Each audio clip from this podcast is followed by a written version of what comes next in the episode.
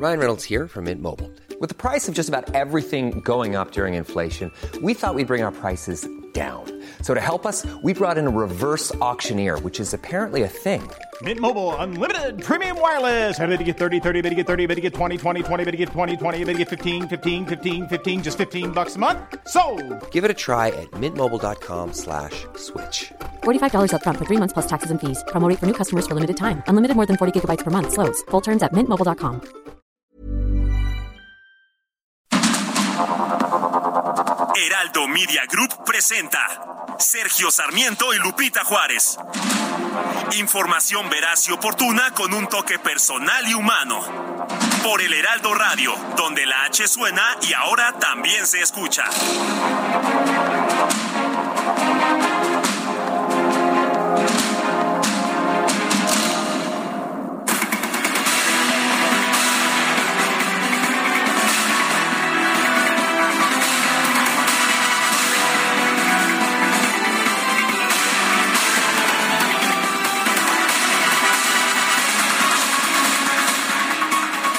El coordinador de Morena en el Senado y aspirante a la presidencia de la República, Ricardo Monreal, criticó el evento que fue realizado este domingo por la dirigencia nacional de Morena para destapar a los aspirantes presidenciales de su partido en el estado, a los aspirantes presidenciales de su partido. Este acto se llevó a cabo en Toluca, en el estado de México. Dijo Monreal que se trata de actos anticipados de campaña y señaló pues que incluso participaron funcionarios federales, lo cual podría ser una violación de la legislación existente. En una conferencia de prensa en el Senado, el también presidente de la Junta de Coordinación Política aseguró que los funcionarios federales no debemos distraernos en actos anticipados de campaña. Monreal señaló que en el acto de Morena participaron la jefa de gobierno de la Ciudad de México, Claudia Sheinbaum, el canciller Marcelo Ebrard y el secretario de Gobernación, Adán Augusto López Hernández, y hubo camiones, playeras, mantas que nadie puede negar sean actos anticipados de campaña. Dijo, sin embargo, que él no va a acudir a denunciar a nadie ya que se trata de compañeros del mismo movimiento. No voy a demandar porque son compañeros y los voy a necesitar cuando sea candidato de Morena, es lo que dijo lo que dijo Ricardo Monreal. Para el legislador, el que se lleven, se lleve a miles y miles de personas a actos que fueron obviamente seleccionados por los dirigentes, eh, pues es un, es un hecho que no se puede dudar. El senador por Zacatecas también criticó que haya sido excluido de un desayuno previo al evento de Morena en Toluca en el que participaron gobernadores, el coordinador de Morena en San Lázaro y los aspirantes presidenciales. Lo calificó como facciones que pueden hacerle mucho daño a Morena. Se están generando las facciones y nos vamos a enfrentar unas a otras por lo adelantado de la sucesión. No me preocupa si se generan facciones en Morena, va a terminar mal. La exclusión no es una buena señal, es lo que dijo eh, Ricardo Monreal el, pues el coordinador de los senadores de Morena. Son las 7 de la mañana con 3 minutos, 7 con 3. Hoy es martes 14 de junio de 2022. Yo soy Sergio Sarmiento y quiero darle a usted la más cordial bienvenida a El Heraldo Radio. Lo invito a quedarse con nosotros, aquí estará bien informado. También podrá pasar un rato agradable. Ya sabe usted que pues aquí, aquí nos gusta eh, darle a usted el lado amable de la noticia, siempre y cuando la noticia lo permita. Guadalupe Juárez, qué elegante, qué elegancia la de Francia. Bienvenida, ¿qué nos tienes esta mañana? me gustó, me gustó tu atuendo. Tu, a ver, tu, es todo el atuendo, ah, el, trajecito. Bueno, viene, viene echando. Gracias, mi ¿Quién sabe qué va a hacer después de este programa de radio? Pero bueno. de Francia. Ándale, así mero. Qué gusto saludarte, Sergio Sarmiento. Amigos, muy buenos días. Oye, yo quiero mandarle un abrazo a todos nuestros nuestros cuates que nos escuchan allá en Guadalajara les llovió durísimo por allá después de las 10 de la noche. Estuvo tremendo, estuve viendo unas imágenes y bueno, pues los eh, automóviles así parecía que se los lleva como carritos de juguete en un río así.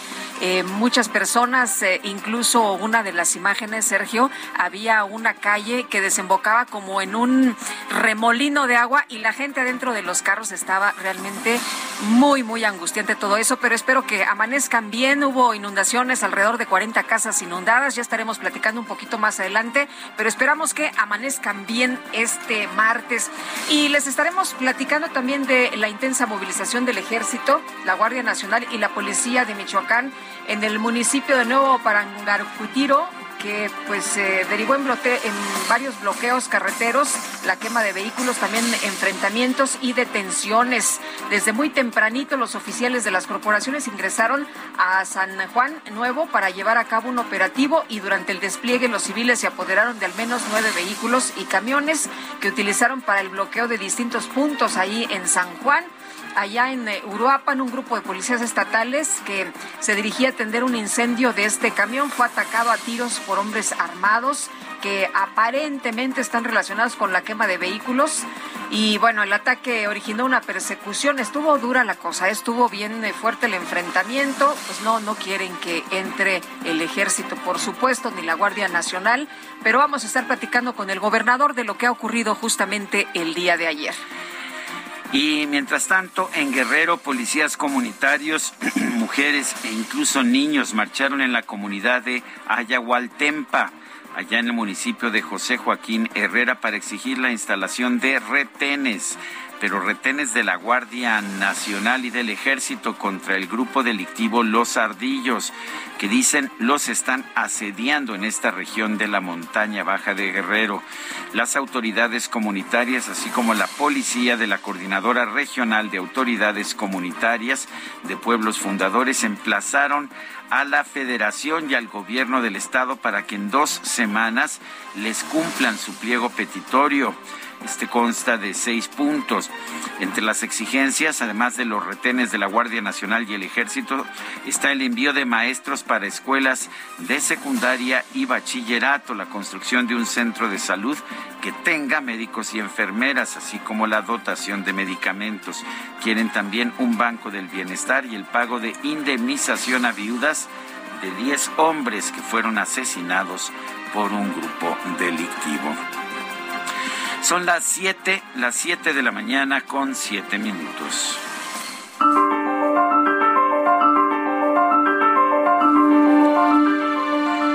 Bueno, y vamos a la frase del día. Cuando buscas un rescate, terminas atrapado en tu propia debilidad. Deb Caletti, un escritor estadounidense de cuentos infantiles.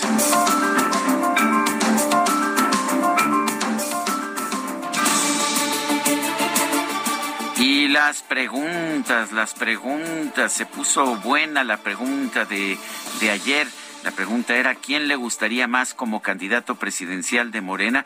Temprano en la mañana ya les, les había yo dicho que estaba muy adelante Marcelo Ebrard, pero después se ve que alguien mandó un ejército de simpatizantes, se puso buena, terminaron Claudia Sheinbaum con 30.4%, Marcelo Ebrard con 35.8%, Adán Augusto López con 4.2%, otro 29.5%, pero lo sorprendente, 35.149 votos, se puso buena la votación, se percibe, se percibe mano negra, se perciben ejércitos de trolls y de bots que participaron. Recuerde usted que estas no son encuestas ponderadas, no pretende darnos un retrato de lo que piensa la sociedad, simple y sencillamente lo que opinan nuestros seguidores. Pero bueno, bueno, vámonos a la pregunta de esta mañana. Ya coloqué en mi cuenta personal de Twitter, arroba Sergio Sarmiento, la siguiente pregunta. ¿Quién le gustaría más como candidato presidencial de la oposición? Sí, de la oposición. También hay oposición, dicen, ¿verdad? Un poco desorganizadita, pero sí hay oposición. A ver, Ricardo Anaya, 24.3%. Enrique de la Madrid, 41.7%. Enrique Alfaro, 7.1%. Otro 26.8%. En 51 minutos tenemos ya 1.600 1.611 votos. Hombre, te faltó Colosio. Falta Colosio, faltan muchos, pero pues hay que escoger nada más algunos. Te faltó Colosio. Que pues podemos poner a Colosio también pero pues el más fuerte de Movimiento Ciudadano en este momento y sobre todo cuando Colosio dice que él no va a participar. Que él no va. Ya ves que todos los políticos ah, dicen lo eh, mismo. Lo decía Andrés Manuel López Obrador, ¿verdad? ¿Te acuerdas? Que lo dieran por no, muerto. No, no, denme por muerto. Sí, bueno, pues ahí está, ahí está. Seguiremos haciendo estas preguntas con distintos aspirantes en su momento. Por lo pronto, son las 7 con 10. Y son lo mismo, fulanos y menganos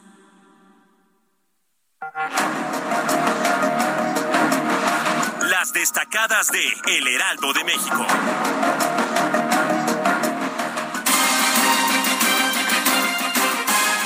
Ella está con nosotros aquí en la cabina Itzel González. Muy buenos días, Itzel. ¿Qué hay en las destacadas esta mañana? Lupita, Sergio, amigos, amigas, muy buenos días. Ya es martes. Martes que nos toca 14. Híjole ya mero, ya mero. ya, me, ya merito. Resista. Ya merito, ya merito. Y DJ Kike aquí, por supuesto, atento esta mañana, porque si no, llega el machete y la tabla que tiene ahí al lado. Entonces, así es. Y pues que es, es el que nos pone a trabajar porque viene cargadita la información en el resumen, así que comenzamos con las destacadas cuidado, eh, porque mañana es quincena y si no trabajas muy duro, si te reporta aquí el DJ Quique, quién sabe qué pueda pasar. No, igual y ni siquiera hay destacadas. Porque hay, hay, moche o no hay destacadas. Así que por lo menos hay derecho, derecho de piso. Hay que aprovechar que se pagó hasta el 14. Así que comenzamos con las destacadas del Heraldo de México. Primera plana, histórico a mayo, recaudación por ISR supera el billón. Por primera vez se contabilizó un billón setenta mil quinientos sesenta y cinco millones de pesos en este periodo. Las devoluciones tuvieron una contracción de 986 millones de pesos país, México y Estados Unidos, relación intacta. El embajador estadounidense dijo que el futuro de la economía y los negocios está en las Américas. Ciudad de México, Sandra Cuevas ordenan removerla. La alcaldesa informó que fue notificada por el Tribunal de Justicia Administrativa. No me doblegarán, dice. Estados, Jalisco, sufren daños de tren ligero. Habitantes de edificios aledaños a la línea 3 exigen reparaciones desde hace cuatro años. Orbe, cambio climático, ola de calor asfixia a los Estados Unidos. Temperaturas superan los 38 grados. Piden a la población quedarse en casa. Meta arbitraje, fin de un ciclo. Arturo Bricio se despide de la presidencia de la Comisión de Silvantes luego de cinco años. Y finalmente, en mercados, autos chocolate ven nocivo a ampliar la legalización. Preocupa a la AMDA que se sumen más estados a la normalización de estos vehículos. Lupita, Sergio, amigos, hasta aquí las destacadas del Heraldo. Feliz martes. Gracias, Itzel. Muy buenos días. Son las 7, las 7 de la mañana con 13 minutos de este martes 14 de junio de 2022. Es momento de ir a un resumen de la información más importante.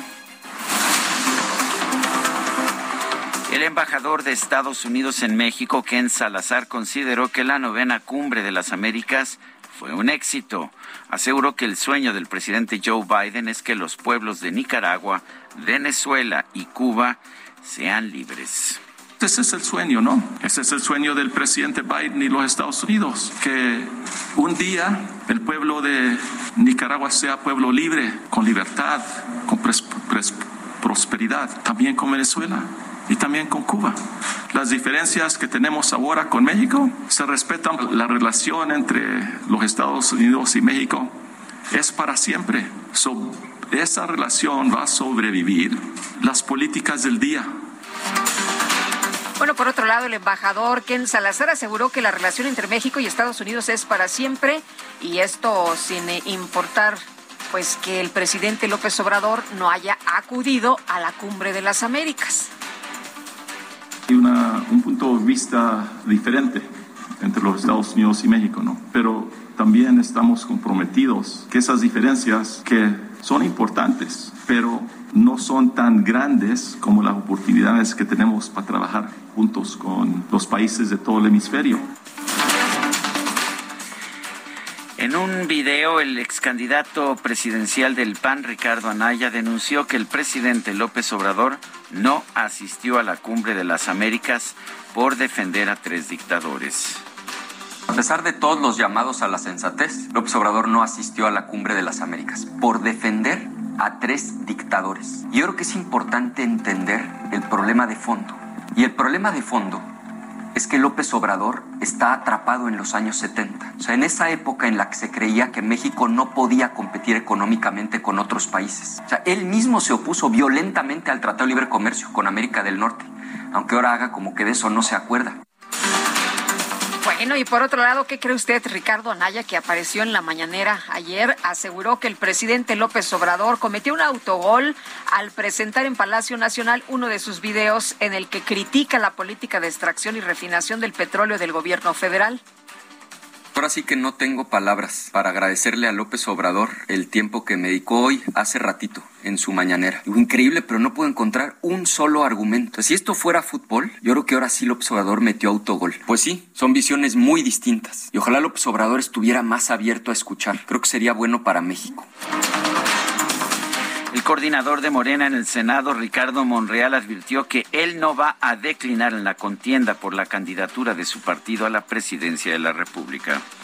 Mensaje a los militantes y a los simpatizantes. No voy a declinar, voy a luchar y voy a estar en las boletas cuando la ley lo permita. No voy a sucumbir y tampoco voy a aceptar estas exclusiones que lastiman a la militancia y a quienes aspiramos a un proceso equitativo con reglas claras y piso parejo. Esa fue la única llamada que yo recibí de Mario, pero nunca fui invitado a este desayuno de la unidad, donde estaban gobernadores, el propio líder de la Cámara de Diputados, el presidente de la Cámara de Diputados y los aspirantes. A esa no fui invitado. Lo digo con toda seriedad. Jefa de gobierno de la Ciudad de México, Claudia Sheinbaum, rechazó estar preocupada por posibles denuncias en su contra en materia electoral por asistir a eventos de Morena en otros estados del país. Pues que claro que hay jefa de gobierno, aquí estoy. Pese a que esté en otros estados, ah, está presente. Sí, pero son días específicos. Mi mente, mi corazón mi trabajo está aquí en la Ciudad de México y es lo que estamos haciendo. Pues nosotros no violamos ninguna ley, ninguna. El Instituto Electoral y de Participación Ciudadana de Durango concluyó el cómputo de la elección por el gobierno del Estado, con lo cual se ratifica el triunfo del candidato de la Alianza Va por Durango, Esteban Villegas Villarreal. El coordinador de Morena en la Cámara de Diputados, Ignacio Mier, consideró que su partido debe analizar la expulsión del senador José Ramón Enríquez por no apoyar a su movimiento tras la derrota electoral en Durango. Bueno, pues es que el senador quería la candidatura y no se la dieron. El Pleno del Consejo General del Instituto Estatal Electoral y de Participación Ciudadana de Oaxaca entregó la constancia de mayoría al candidato de Morena al gobierno del estado, Salomón Jara. La ministra de la Suprema Corte de Justicia, Yasmín Esquivel, suspendió una resolución que ordenaba a la Fiscalía General de la República entregar al INE la información de una carpeta de investigación en contra de Movimiento Ciudadano por presuntas irregularidades financieras cometidas durante 2016.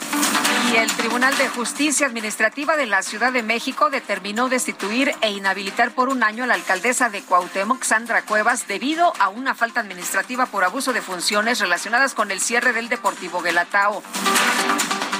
Por su parte, la alcaldesa Sandra Cuevas anunció que va a impugnar esta resolución.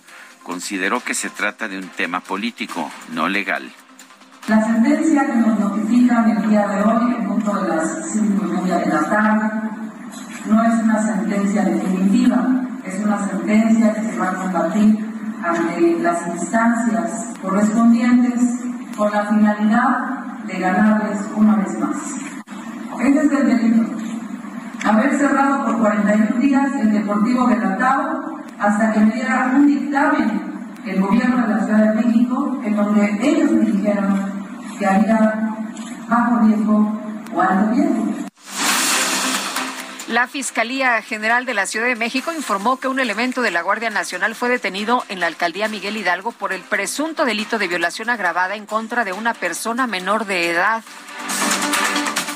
La jefa de gobierno de la Ciudad de México, Claudia Sheinbaum, consideró que el tema de las corridas de toros en la capital del país se debe resolver con una consulta ciudadana. Solicitud eh, de amparo y el juez finalmente le da la suspensión definitiva.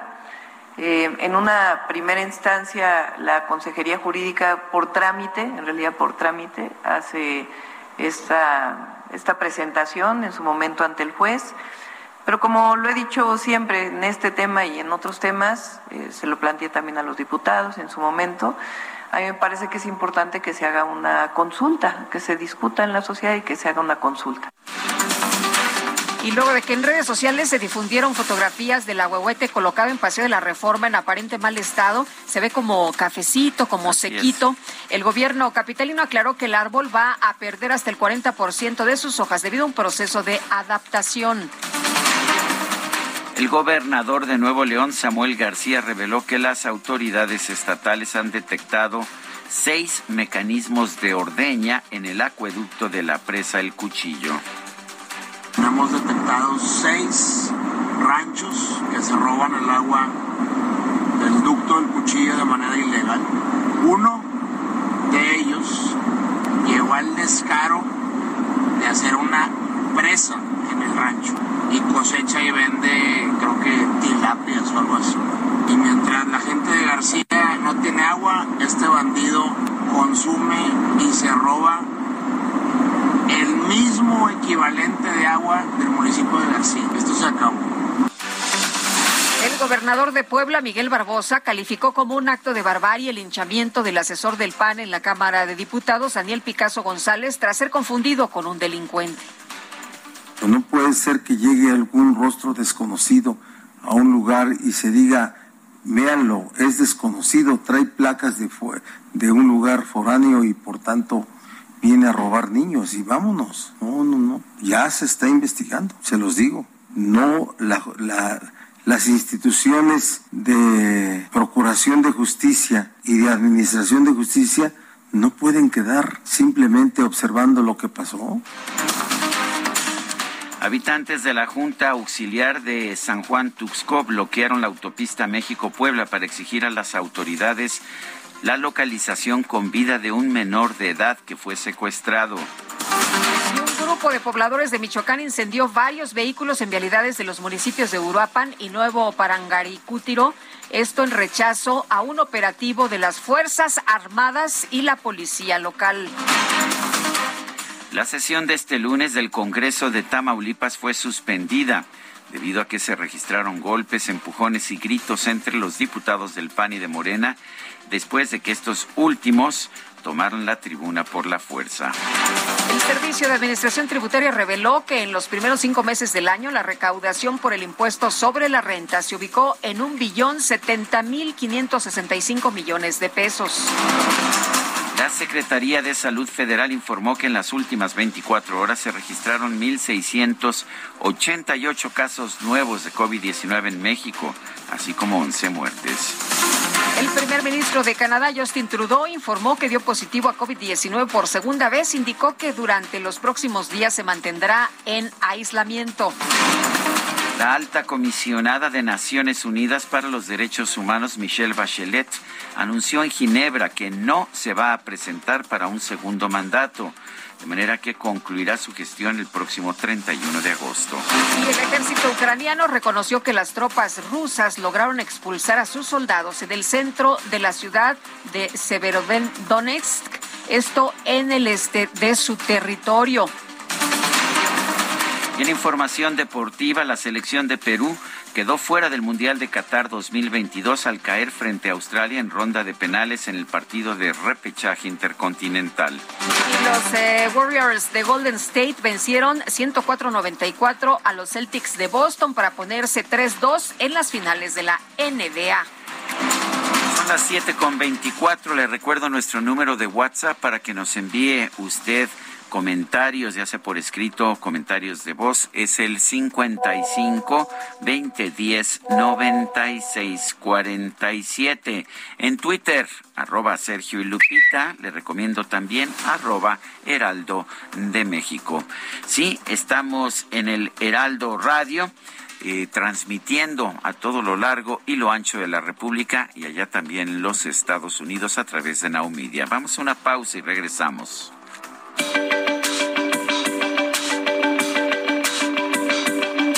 Sergio Sarmiento y Lupita Juárez quieren conocer tu opinión, tus comentarios o simplemente envía un saludo para hacer más cálida esta mañana. Envía tus mensajes al WhatsApp 55 20 10 96 47.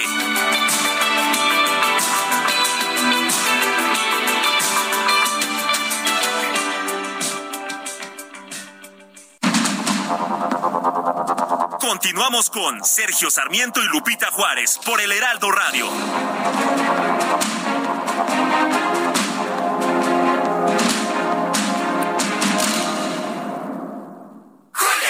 Esta oferta llega hasta la cocina. 3x2 en todas las salchichas, chorizos y tocinos empacados. Y además, lleva el segundo al 50% de descuento en todos los aceites capullo, oleico, mazola, sabrosano y gran tradición. Con Julio, lo regalado te llega. Solo en Soriana. A junio 16. Aplican restricciones. Este 14 de junio se conmemora el Día Mundial del Donante de Sangre, una fecha especial que fue seleccionada para agradecer a los donadores voluntarios no remunerados y concientizar de la necesidad de hacer donaciones regulares para garantizar la calidad, seguridad y disponibilidad de sangre y sus productos. De acuerdo con la Organización Mundial de la Salud, las transfusiones de sangre y sus productos ayudan a salvar millones de vidas al año. Este procedimiento contribuye a que pacientes con enfermedades potencialmente mortales vivan más tiempo con mejor calidad de vida y posibilitan la realización de intervenciones médicas y quirúrgicas complejas. Asimismo, tiene una función vital en la atención materno-infantil, el embarazo y las respuestas de emergencia a los desastres naturales o causados por el hombre. México será el país anfitrión del Día Mundial del Donante de Sangre este 2022 por medio del Centro Nacional de Sangre. El lema del Día Mundial del Donante de Sangre de este 2022 será Donar sangre es un acto de solidaridad, súmate al esfuerzo y salva vidas. Con esto se busca destacar la contribución esencial de los donantes de sangre para salvar vidas y fortalecer la solidaridad en las comunidades. Llegó una oferta muy fresca. Aprovecha que el plátano está a 14.80 el kilo. Sí, a solo 14.80 el kilo. Y la manzana golden en bolsa a 28.80 el kilo. Sí, a solo 28.80. Con Julio lo regalado te llega. Solo en Soriana. A julio 15. Aplican restricciones. Válido en y Super.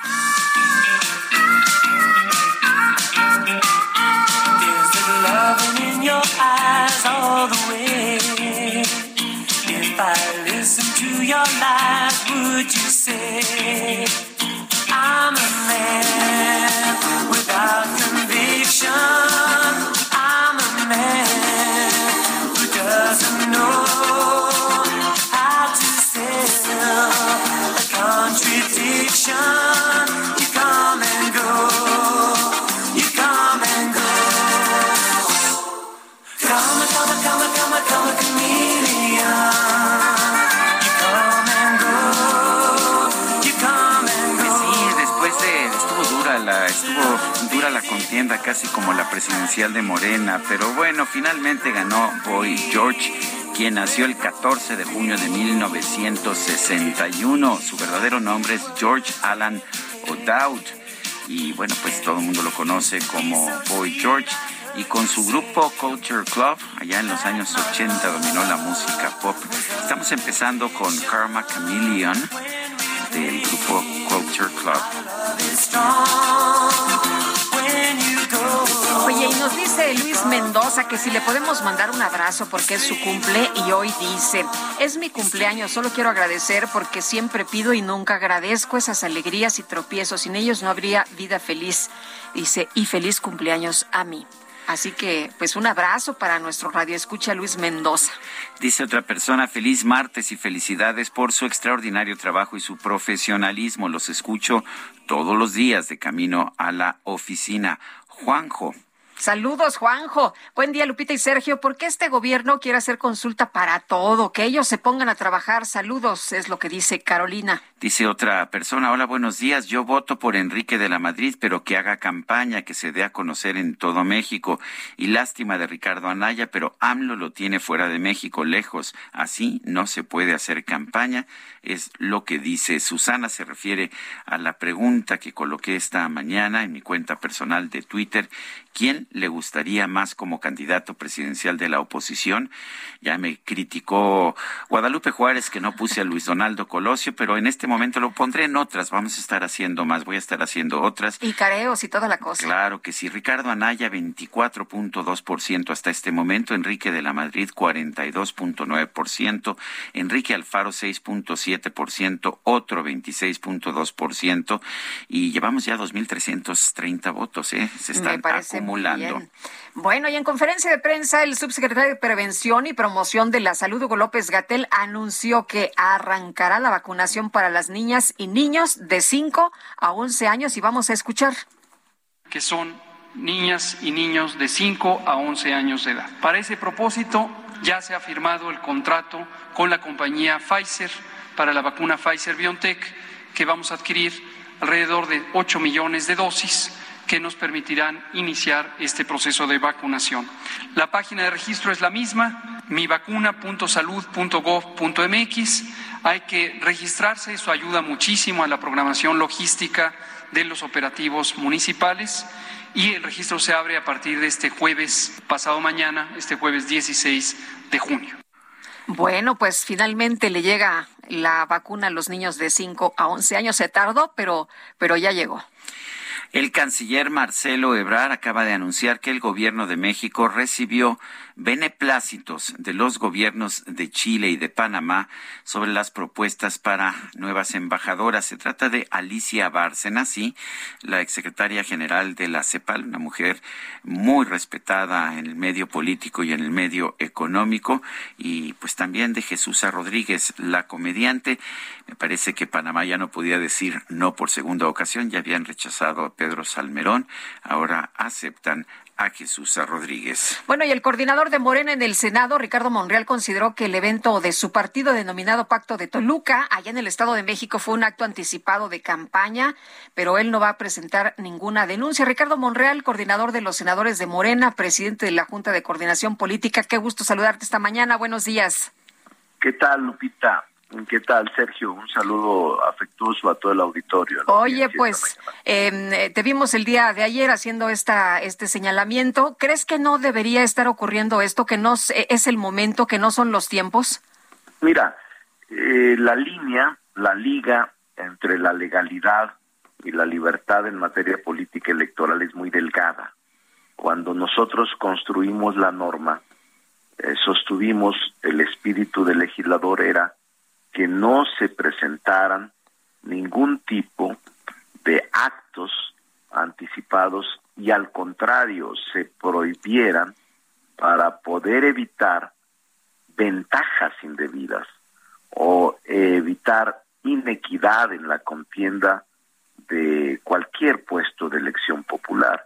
No varía porque nosotros hayamos llegado al poder. Eso es lo que yo sostengo con respeto. Es decir, si nosotros fuimos víctimas durante muchas décadas estando en la oposición con este tipo de circunstancias, eventos o estrategias, no podemos repetirlo, Lupita. Esa es mi posición.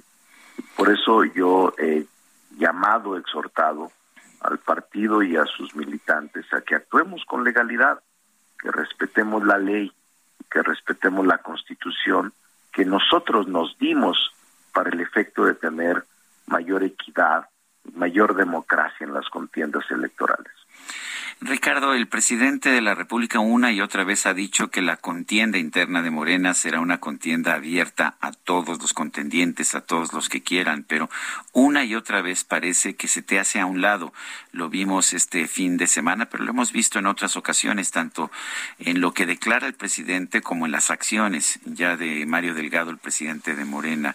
Eh, te, te están mandando un mensaje y estás dispuesto a aceptar este mensaje? Mm, Es muy buena tu pregunta, como la otra de Lupita. Eh, yo percibo que hay una exclusión. Eh, nada se hubiera perdido si ellos me invitan al desayuno de la unidad, donde, por cierto, Sergio, en este desayuno es donde se trazó la línea política del partido, en donde se aprobaron las encuestas, en donde se aprobó eh, la estrategia para el Estado de México y para Coahuila y donde se estableció la estrategia para la renovación de dirigencias en los estados. Era muy importante asistir y ser invitado.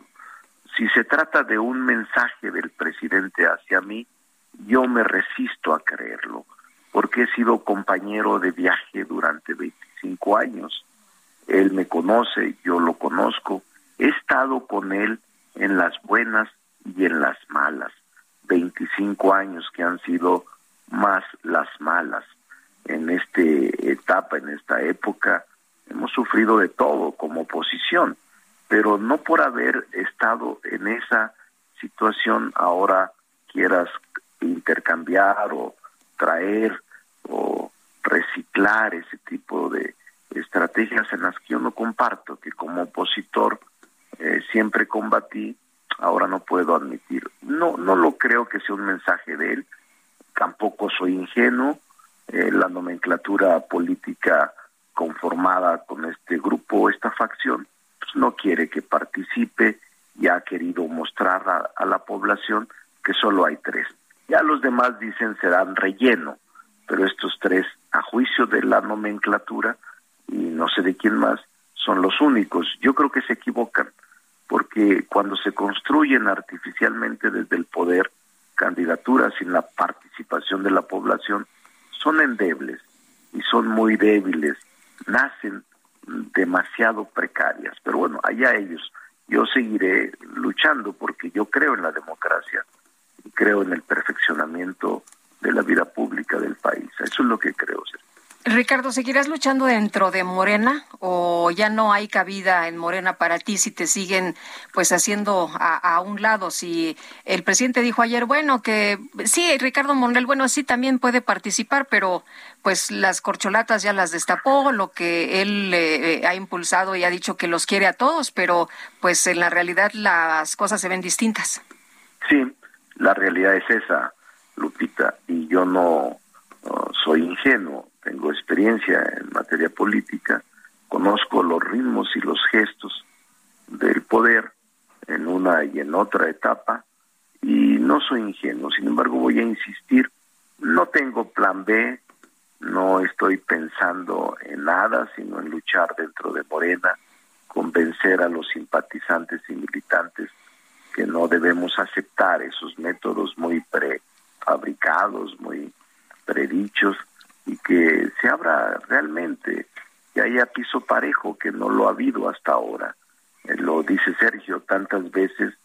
Eh, tengo la relación, me la pasaron el otro día, de las menciones que el presidente ha hecho en las mañaneras de los precandidatos, cientos de ellas en favor de ella, cero en favor mío. Bueno, ayer una, ya llevo una porque lo mencionó ya por las circunstancias, no creo que haya sido muy fácil. Pero aparte dijo, bueno, si quiere participar, pues sí, que participe, si quiere, ¿no? Si quiere, o sea, a, a, a, razón de la pregunta del reportero, no, no de manera espontánea. Pero yo sé dónde estoy ubicado, eh, Lupita. No, no, estoy muy tranquilo, muy ecuánime. Tampoco me precipito ni voy a lanzar ataques a diestra y siniestra. No, voy a esperar, voy a resistir. ¿Cuál es mi límite? La dignidad, nada más, la dignidad. Ya cuando esa se afecta, ya, ya no hay forma de regresar eh, a lo mismo. Entonces, yo creo que la historia nos asiste, la razón moral también, de querer participar, porque pretendo ser el presidente de la reconciliación, el que pueda atenuar el odio, el rencor, el que pueda buscar acuerdos, consensos en la sociedad, el que pueda dialogar y platicar con todos los sectores. A eso aspiro y lo puedo hacer y lo sé hacer, porque tengo experiencia en ese sentido, actúo con tolerancia y sé que todos hacen falta en este momento en el país. ¿Hay algún escenario, Ricardo, en el que buscarías alguna opción fuera de Morena? No lo tengo, Sergio, lo digo con toda honestidad. Me lo han preguntado, ayer me lo preguntaron. No, no tengo ni siquiera conversaciones con ningún tipo de gente extraña o de gente ajena al partido. Todo ha sido al interior y creo que se equivocan algunos de los dirigentes al empujarme, al empujarme. Ellos quisieran que ya me fuera. Eh, veo en las redes, veo los bots o la gente que apoya a determinada candidata atacarme, los mismos que la elogian me atacan a mí, o el, los mismos que elogian a otro aspirante me atacan a mí al interior de, Morena. Entonces es muy claro que hay una tendencia a quererme empujar hacia afuera, no lo van a lograr, voy a aquí a resistir y a luchar con dignidad y con firmeza frente a lo que está pasando en el país.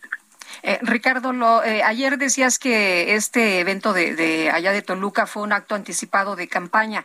Esto, tú como especialista, como abogado, como especialista en temas también de electorales, ¿esto significa que mm, eh, si se revisa puede haber alguna sanción, hasta impedimento para que puedan competir quienes estuvieron en, el domingo en Toluca? Mira, la Constitución y la ley son muy claras, Lupita, y basta con que el órgano electoral, en este caso, está facultado para revisar las expresiones y los actos. El INE, y en el caso de que la resolución del INE no gustara o se inconformara algún partido, en este caso Morena, tendrían que recurrirla ante el órgano jurisdiccional. Pero no podría yo ser contundente en decir sí fue eh, violatorio, fue eh, el acto, porque eso lo determina solo el órgano electoral con toda la queja que se pueda interponer o las pruebas que se puedan presentar. Es el único, el órgano electoral, el que decide este tipo de acciones y de funciones o de irregularidades que se han cometido en este acto. Eh, Ricardo, una última pregunta, si me permites. Hace algunos años eh, no tuviste la candidatura por parte de, un partido político y te cambiaste. Dices que no tienes plan B. ¿Sería no tienes plan B por el momento? No tengo plan B. Pero mira, lo recuerdo, fue en 1997.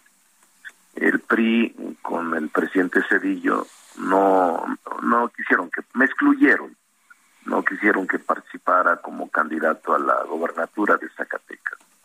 Eh, fue cuando conocí al actual presidente, en 1997.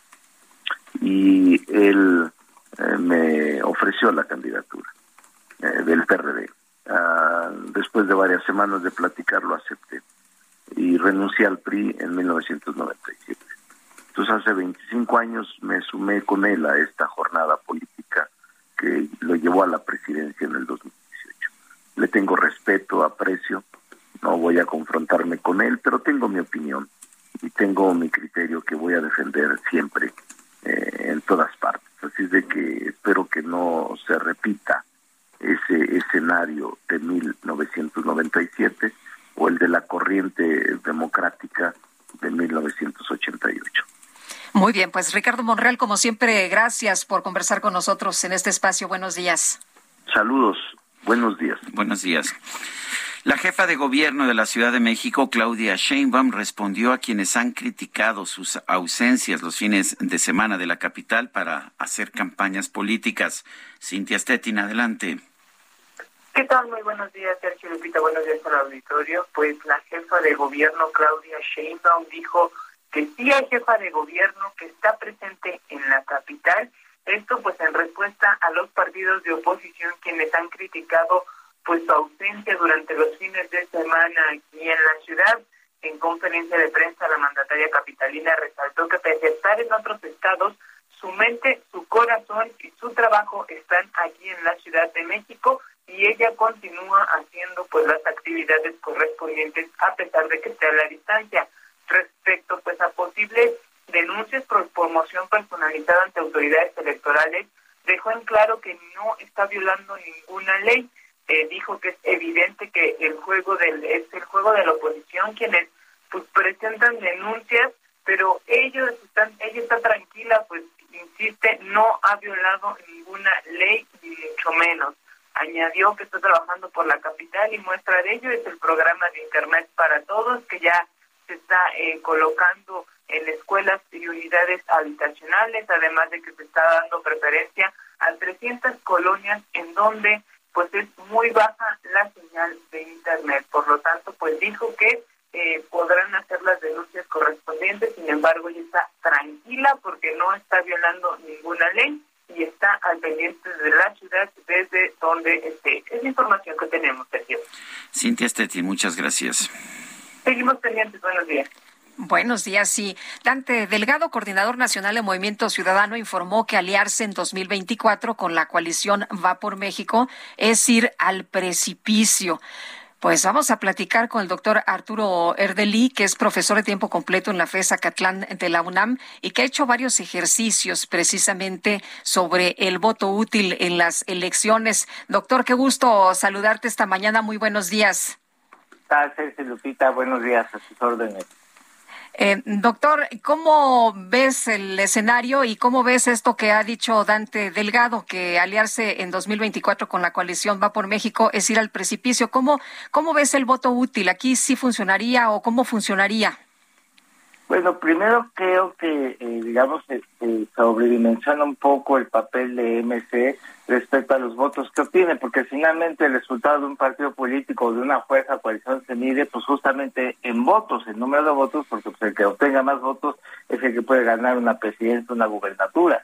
Entonces, realmente eh, eh, el Movimiento Ciudadano pues no, no está representando un altísimo porcentaje de la votación, no es despreciable, pero no es tan alto como para para digamos que se le dé tanta importancia sobre su su alianza, ¿no? Para darle un poquito de perspectiva, si vemos la elección federal de diputados federales, ¿no? Digamos de toda la votación válida, este la coalición de Juntos Hacemos Historia se llevó el 44% de los votos, eh, Va por México se llevó eh, 41%, muy cercanos, y MC solo representó el 7%. Digo, ese 7% si se sumara Va por México, pues sí, lo, lo, lo haría más competitivo a Va por México, pero si no, finalmente, pues creo que la alianza Va por México, pues tiene que seguir trabajando por donde va, si quiere, porque es quien realmente puede derrotar a Juntos Hacemos Historia. Entonces, MC creo que está, como se dice coloquialmente, tratando de vender muy, muy caro su amor o darse demasiada importancia, pero en votos no no no veo que esté eh, o que represente muchísimo en, el panorama electoral. Ahora, sí se suman los votos cuando hay alianzas, por ejemplo, sí vemos una suma de los votos del PRI y del PAN y del PRD ahora que están en la alianza Va por México. Pues no, no es un cálculo, digamos, que se pueda medir fácilmente, no nada más es cuestión de, de sumar. Lo que sí podemos observar eh, por ejemplo, en el caso de las seis elecciones que tuvimos el, el, el 5 de junio, es que, bueno, en cuatro de ellas sí hubo eh, alianza de los tres partidos y en dos estados solo eh, no se pusieron de acuerdo los tres partidos. O sea, en el caso de Oaxaca fueron PRI-PRD por un lado, PAN por otro, en Quintana Roo fueron PAN-PRD por un lado y PRI por su lado. Y definitivamente los resultados, digamos, en términos de porcentuales de obtención de votos, son mucho mejores, margen de que hayan ganado o no, son mejores en donde hubo alianza de los tres partidos que en donde solo hubo alianza de dos. Entonces creo que, que sí es claro, si bien no es fácil cuantificarlo, no es solo una suma aritmética, pero sí es evidente que donde hay alianza de de, de, tres o más partidos de oposición, los resultados son más competitivos ante Juntos Hacemos Historia que ir por separado, ¿no? Y por y por otro lado, pues un partido que está insistiendo en ir por por solito por su cuenta, pues lo vimos en las elecciones del 5 de junio. Movimiento Ciudadano no ganó absolutamente ninguna gobernatura, ni siquiera alguna de las tres principales alcaldías de Durango que estuvieron en disputa. Entonces sí, sí da, sí reditúa buenos resultados. Ahora, eh, has hecho algunos ejercicios y los has posteado en tus, en tus eh, hilos de, de, de Twitter. Eh, estos ejercicios, ¿cómo, cómo los haces? Eh, ¿Cómo de, sacas los datos y, y, y, y haces las combinaciones, doctor?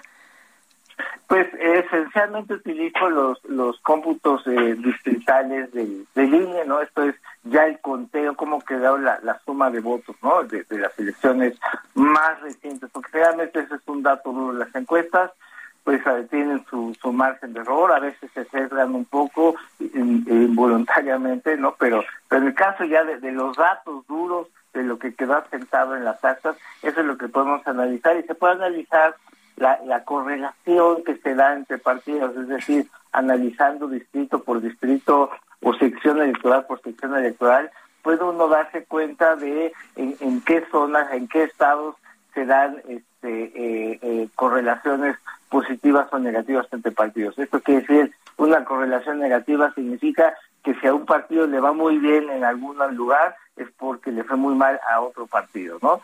Hay veces que hay correlaciones positivas, que cuando a uno le va bien, a otro le va bien. Eso es bueno para los partidos de, de oposición. Entonces, bajo esa información y usando los datos eh, que son públicos de línea, puede uno darse cuenta cómo está esa correlación entre partidos políticos. Gracias, Arturo Erdeli. Son las 7.54. Llega con todo. Six pack de cerveza Amstel Ultra, 2X Lager, Bohemia Cristal y Heineken de 355 mililitros de 95 a solo 60 pesos con 100 puntos y 3x2 en todo el atún, mayonesas y chiles envasados. Con Julio, lo regalado te llega. Solo en Soriana. A junio 16. Aplica restricciones. Evita el exceso.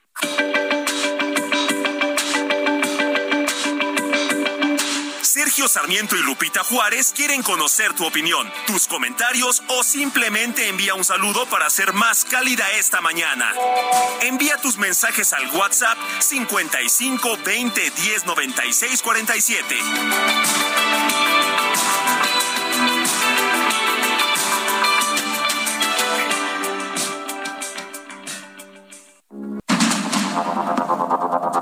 Continuamos con Sergio Sarmiento y Lupita Juárez por el Heraldo Radio.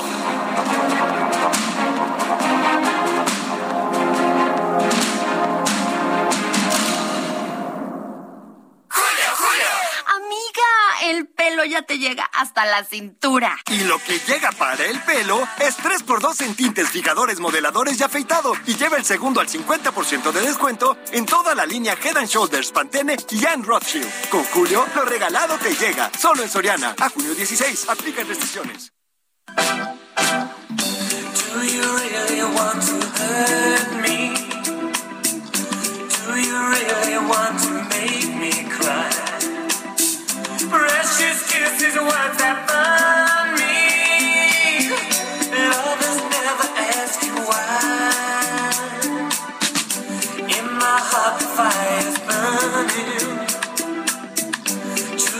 Color, find a star.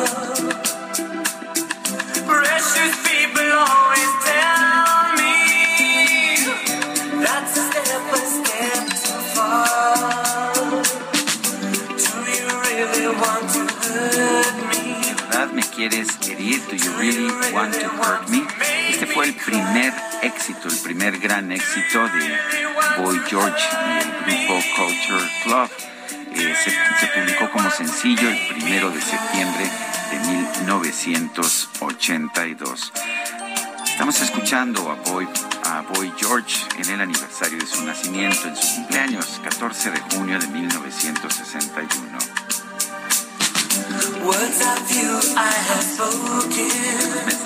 Tenemos mensajes y la verdad de la imagen también de Boy George, que era muy disruptiva, era completamente distinto. No, no, no. Rompió reglas. Qué, padre época allá en los 80. Oye, nos dice Jorge Vázquez de la Iztacalco, la inseguridad, la violencia, el crimen organizado, a todo lo que da, y nuestros gobernantes pues en plena campaña política, y así también el ejército de albañiles y ciudadanos, y administrando los caprichos de nuestro flamante presidente. Saludos. Dice otra persona, María de la Luz. Buenos días. A mí me gustaría la senadora Lili Telles como candidata. Bueno, pues vamos a hacer una lista. Lili Telles, Luis Donaldo Colosio y vamos a ver qué otros ah, candidatos consideramos para seguir, pues ahora sí que seguir midiéndole, eh, como dicen, el agua a los camotes. El agua a los camotes. Oye, nos dice Sep Salinas, Lupita y Sergio, reciban un abrazo enorme, éxito y buena fortuna. Qué bonito, Sep. Muchas gracias también para ti. Son las 8 de la mañana con tres minutos. Vámonos al clima. El pronóstico del tiempo con Sergio Sarmiento y Lupita Juárez.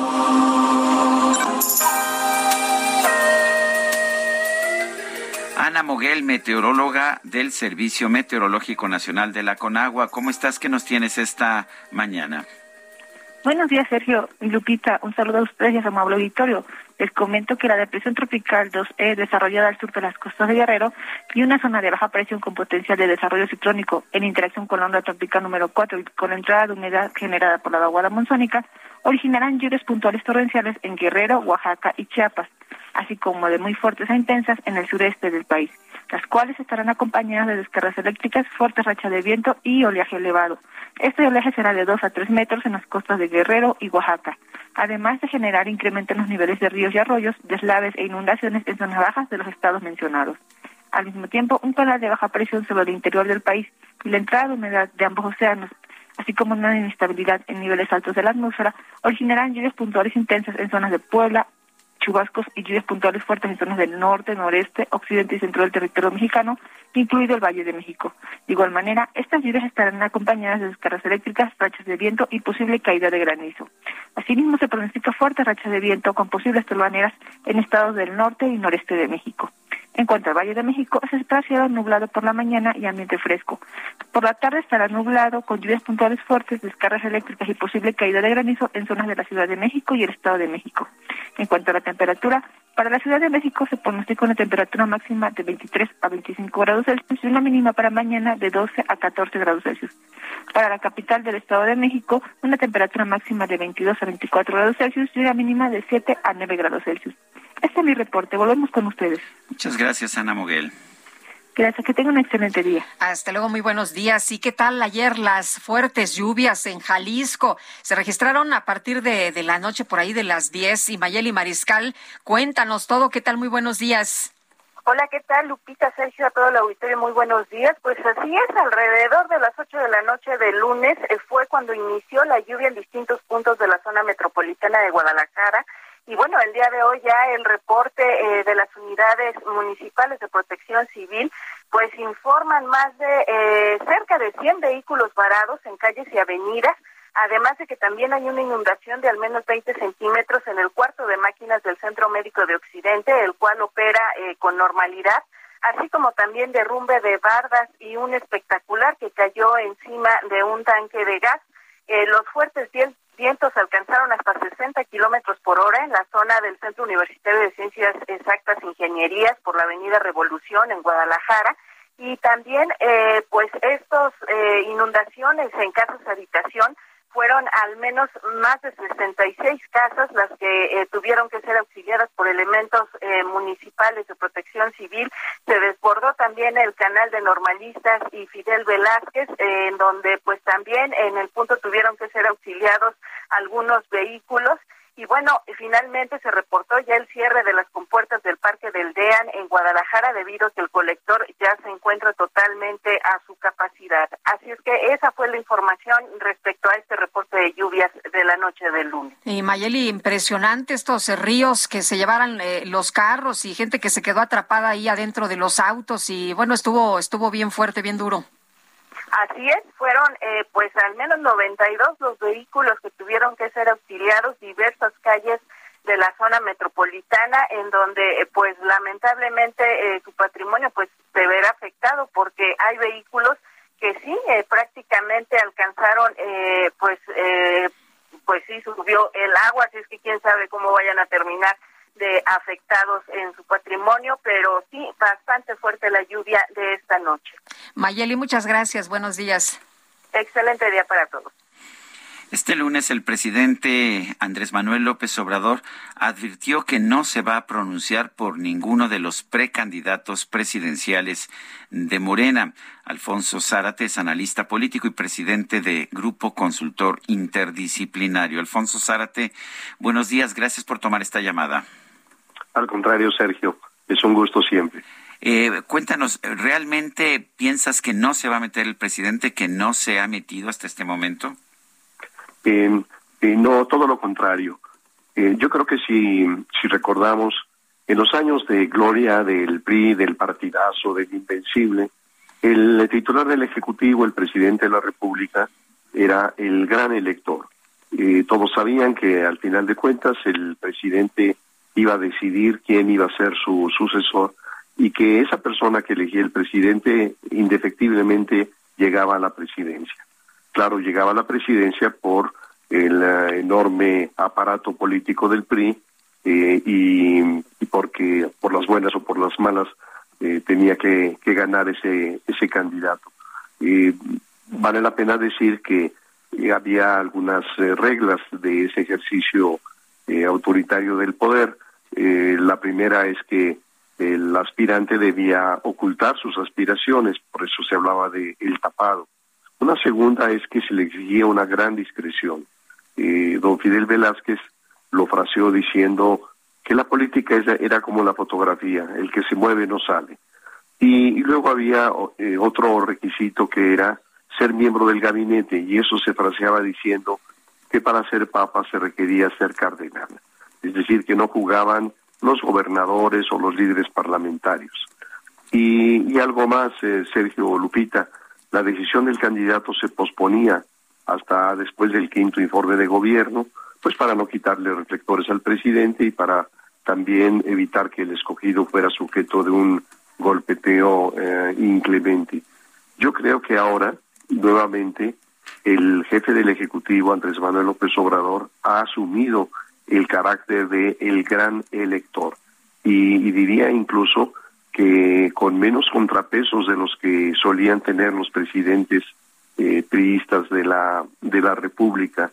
Y, y creo que en esa medida es él quien ha mencionado los nombres de quienes podrían ser postulados por Morena, eh, Claudia Sheinbaum, Marcelo Ebrard, después ha ido agregando a Esteban Moctezuma, Juan Ramón de la Fuente, Tatiana Cloutier, eh, Rocío Nale. Estos últimos me parece que simplemente de, de, relleno. Eh, sin embargo, cuando toman la decisión de traer al gabinete como secretario de Gobernación a, a Dan Augusto, creo yo que lo mete sin lugar a dudas en la carrera por la candidatura presidencial. Y aquí lo que sorprende es la decisión de no incluir al líder del Senado, a Ricardo Monreal. Y repasando a estos personajes, yo diría, bueno, número uno, Claudia es la candidata impectore de Andrés Manuel, es su hechura, su hija, la que continuaría su proyecto.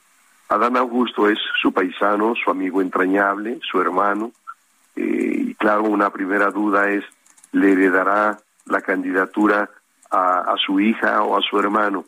Y Marcelo Ebrard, pues ha sido un colaborador muy eficiente, apagafuegos, pero no creo que esté en el corazón de Andrés Manuel, es eh, demasiado aristocrático para la visión del presidente. Y, y en lo, lo que se trata con eh, Ricardo Monreal, pues es una relación de carácter utilitario, ambos se desconfían, pero ambos se usan. Eh, Alfonso, eh, le eh, llamaba la atención también lo que decía Marcelo Ebrard, por esto que comentas. Él decía en el domingo que eh, quería piso parejo, menciona esta. Sí. Ajá, en- y, y- y bueno, en otra entrevista que se le hace, él dice: Espero que no haya mano negra, o por lo menos no tan negra. Sí, desde luego. Yo creo que eh, el, el hecho de que se anuncie de que finalmente será el pueblo y que el pueblo lo hará a través de esos estudios de opinión, de esas encuestas, y que el presidente de la República apoyará a quien apoye el pueblo, pues es una tomada de, de del pelo. Eh, recuerdo que don Adolfo Ruiz Cortines eh, tenía una frase muy simpática que decía corresponde al presidente de la República la grave responsabilidad de interpretar lo que quiere y necesita el pueblo de México. Entonces así explicaba don Adolfo la facultad metaconstitucional del presidente. Y hoy, pues a quién le puede caber duda de que el gran elector será el presidente López Obrador y que como ocurrió, y ustedes quizá recordarán la disputa por la candidatura para la jefatura de gobierno, en donde también se hizo una simulación de encuesta y al final de cuentas eh, un personaje con poder político propio como Ricardo Monreal fue llevado, ya no recuerdo si al tercero o al cuarto lugar de la encuesta. También de allí la desconfianza de, de Monreal en estos estudios de opinión y su petición de que haya eh, primarias. Entonces, eh, respondiendo a, Sergio, eh, no me cabe la menor duda de que el presidente es el gran elector y que al final de cuentas él será el que decida a quién eh, apoyen eh, los estudios de opinión, porque son estudios de opinión susceptibles de, manipulación de, de, muchas formas. La duda es eh, si el presidente se, se decidirá finalmente por Claudia o por uh, Adán Augusto. Y yo creo que ahí hay que tomar en cuenta eh, que qué es lo que reclama eh, López Obrador del candidato. Y en decir López Obrador diría cualquier presidente de la República que le exigiría a su candidato, número uno, continuidad a su proyecto. Es decir, eh, López Obrador va a tomar en cuenta quién es el que le garantiza de mejor manera eh, la continuidad del proyecto de la 4T, cualquier cosa que esto sea. En segundo lugar, estará pensando en la protección para él y para su familia, quien le garantice esa protección para él y su familia. Pero hay una tercera que por fortuna sí hace una diferencia con los años del PRI. En los años del PRI los votos no contaban. Hoy, por fortuna, los votos cuentan y se cuentan. Y eso quiere decir que el hombre o la mujer que seleccione a Andrés Manuel tendrá que tener con qué ganar la elección de forma tal que si conforme avanzan los meses y resulta que Claudia no prende y que estudios serios le confirman que es eh, cuesta arriba su candidatura, entonces pensará en Adán, pero si Adán tampoco prende, esas dos condiciones abrirían sorprendentemente la posibilidad de que Marcelo Ebrard sí pudiera estar en la boleta. Eh, Alfonso, sin embargo, cuando vemos las encuestas y los careos, parece que los candidatos de Morena ganan de todas, todas. ¿Qué opinas? Eh, yo creo que la, la, construcción de una candidatura exitosa es eh, un proceso sumamente complejo. A mí me llama la atención que muchos analistas, eh, por ejemplo, eh, estén en este momento dándole una gran importancia a una o dos eh, variables de las múltiples variables que definen eh, quién gana una elección. Mencionaría algunas. Yo creo, en primer lugar, que, que todavía la fortaleza del aparato político electoral, es decir, de los partidos, su implante en el territorio nacional, sus recursos, su capacidad para movilizar a sus clientelas, etcétera, es un factor muy importante en las elecciones.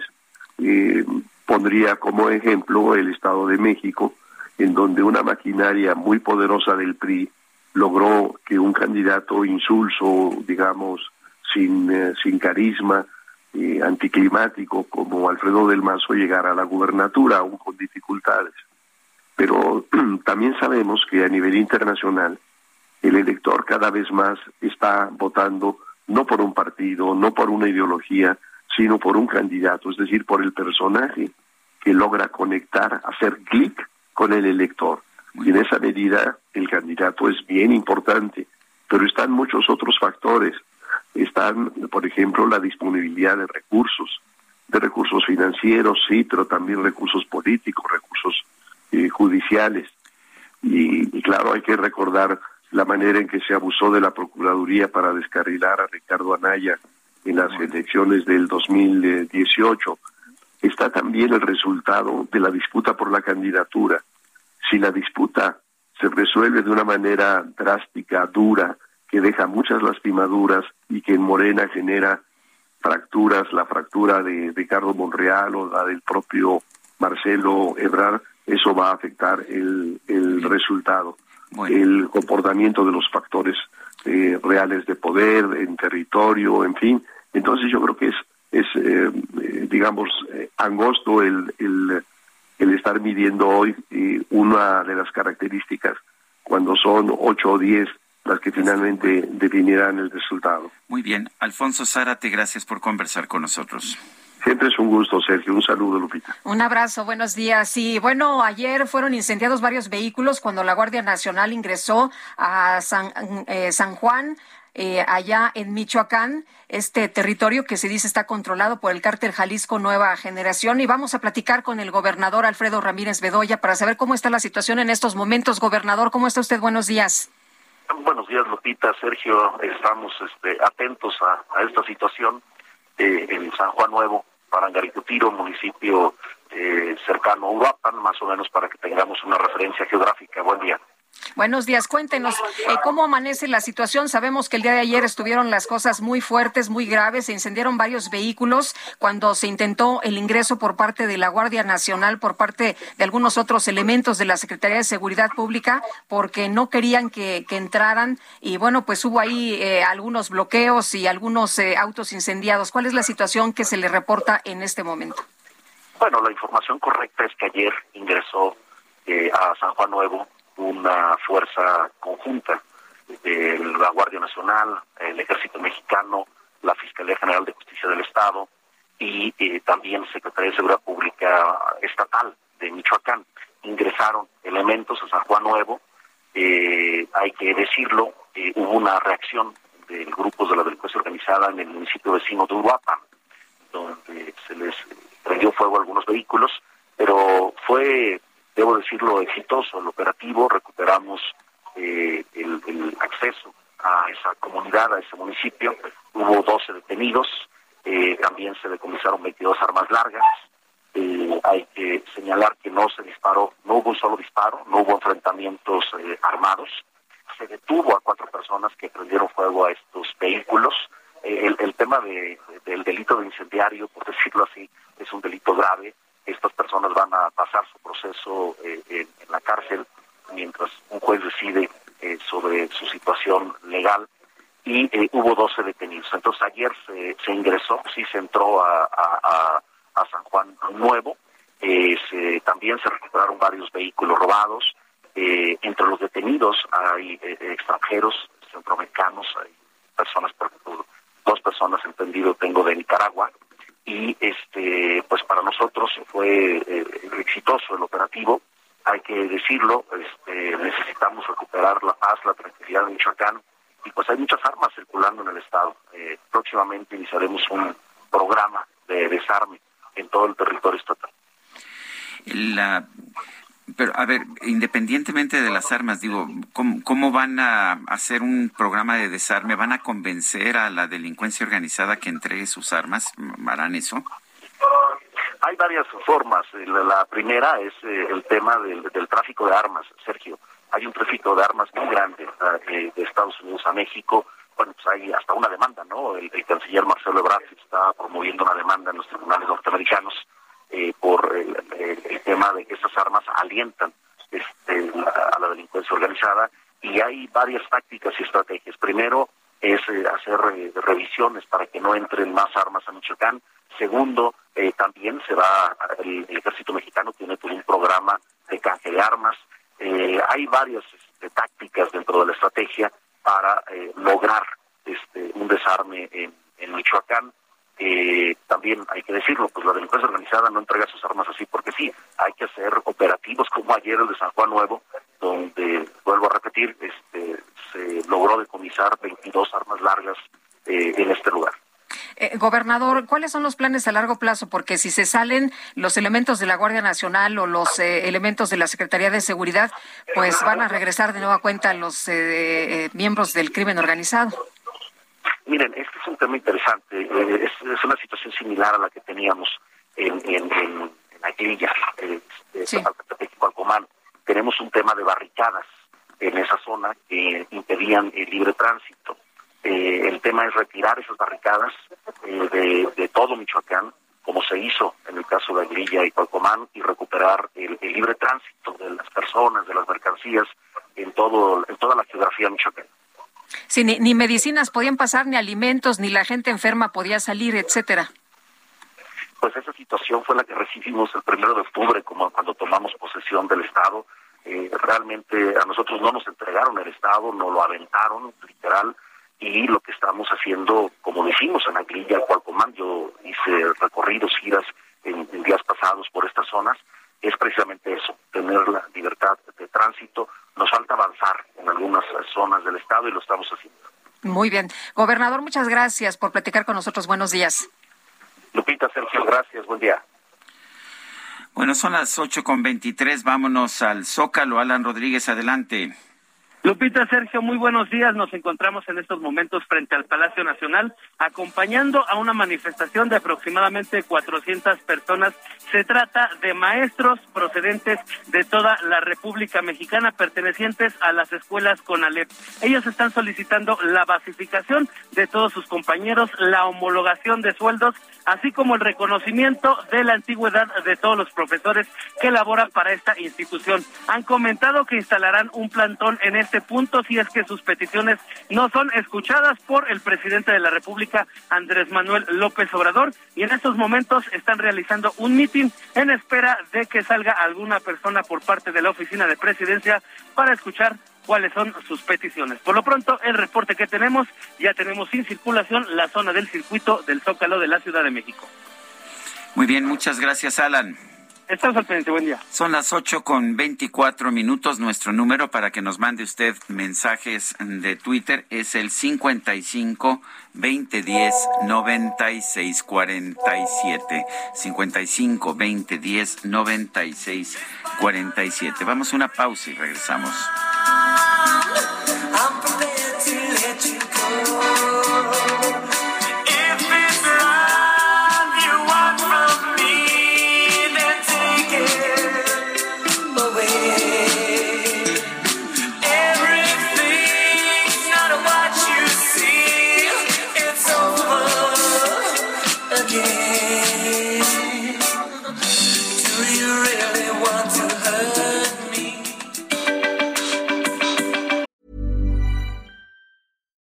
Millions of people have lost weight with personalized plans from Noom, like Evan, who can't stand salads and still lost 50 pounds.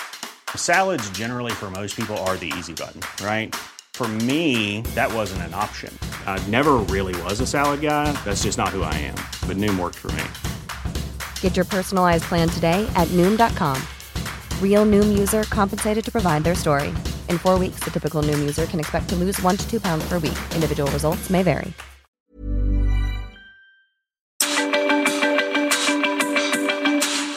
Sarmiento y Lupita Juárez quieren conocer tu opinión, tus comentarios o simplemente envía un saludo para hacer más cálida esta mañana. Envía tus mensajes al WhatsApp 55 20 10 96 47.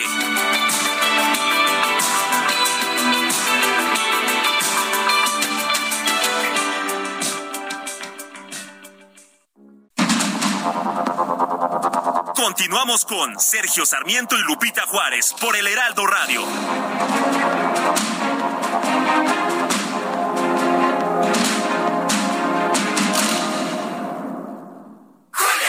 Llegó una oferta muy fresca. Aprovecha que la milanesa de res pulpa blanca está a 153.90 el kilo y el pollo entero fresco a 38.90 el kilo. Sí, a solo 38.90. Con Junio lo regalado te llega. Solo en Soriana. A junio 15. Aplican restricciones. Válido en Hiper y Super. Jaque Mate con Sergio Sarmiento.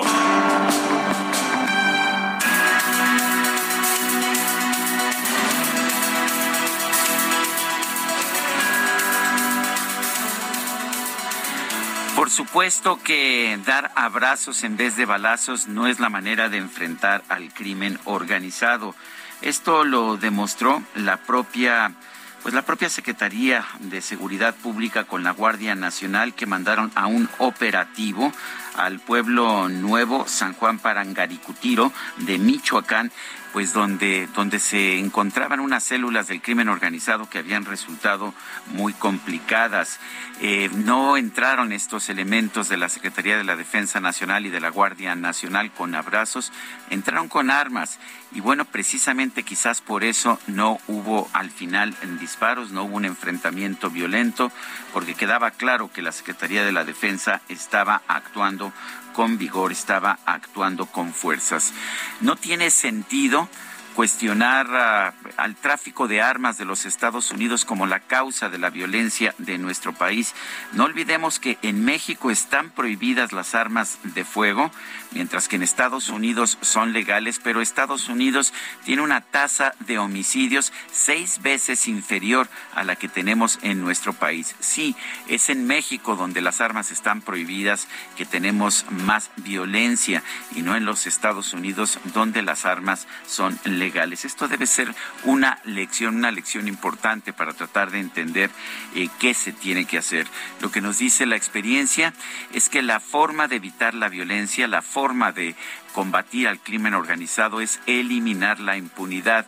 Si el crimen organizado puede hacer lo que quiera, si puede asaltar, si puede secuestrar, si puede realizar acciones de narcotráfico, si puede cobrar derecho de piso en absoluta impunidad, entonces va a seguir realizando estas labores. Si no lo puede hacer porque hay un Estado, un Estado fuerte, un Estado que aplica las leyes y protege a los ciudadanos de forma correcta, pues las funciones del crimen organizado se van a desvanecer. Qué bueno que a pesar de los discursos oficiales no estamos viendo una política de abrazos y no balazos. Estamos viendo a una Secretaría de la Defensa a la cual se le han dado funciones de policía, pero que lo está haciendo, eh, lo está haciendo de la mejor manera que puede o que se le permite que lo haga. Bien por la Secretaría de la Defensa en este sentido, porque a todos nos conviene tener un país en el que desaparezca la impunidad. Yo soy Sergio Sarmiento y lo invito a reflexionar.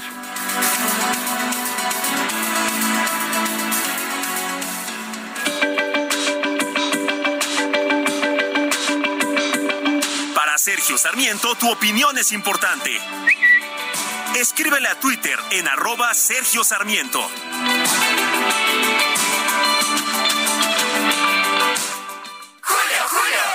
Lo amo, me llegó con flores. ¡Qué dulce! Lo que siempre llega dulce es el 3x2 en pastelitos y galletas marinela y en todas las bebidas isotónicas y energizantes. Además, 3x2 en todas las medias cremas. Con Julio lo regalado te llega. Solo en Soriana. A junio 16. Aplican restricciones.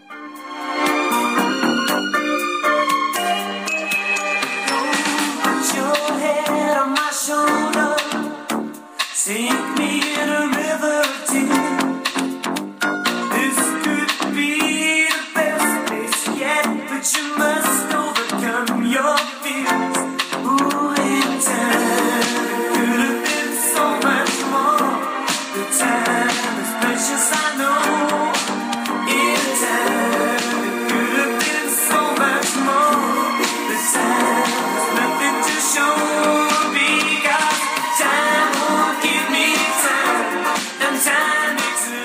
Seguimos escuchando música de Boy George. Esto se llama Time, tiempo. And.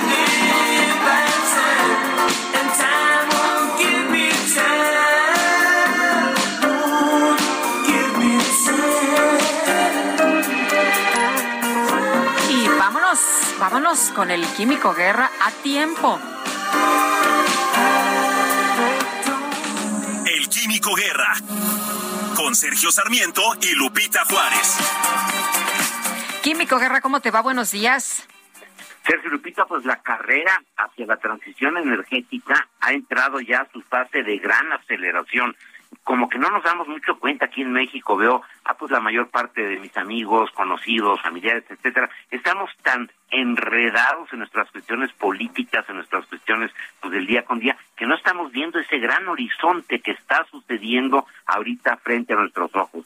No hay día que pase, Sergio Lupita, que no nos enteremos de algún avance espectacular el Internet cuántico, que se los acabo de comentar hace po- poco, desarrollos de inteligencia artificial como barcos gigantescos autónomos, el uso cada vez más amplio de hidrógeno verde, etcétera.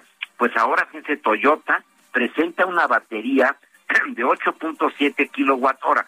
Es mucho 8.7 kilowatt hora, poco. Bueno, se calculó presente esta batería porque es el consumo promedio de una casa habitación eh, en Norteamérica de cuatro miembros. Para aplicaciones domésticas, esta batería, equipada con un acondicionador de potencia híbrido, un convertidor de corriente y un adaptador para carga de vehículos. O sea, se puede cargar el coche eléctrico, pero además recibe cuando llega totalmente cargado el coche eléctrico, es una cuestión muy novedosa, el coche eléctrico puede ser suministrador de luz para mi casa. Si llega totalmente cargado, lo puedo conectar a una batería de estas para darme energía.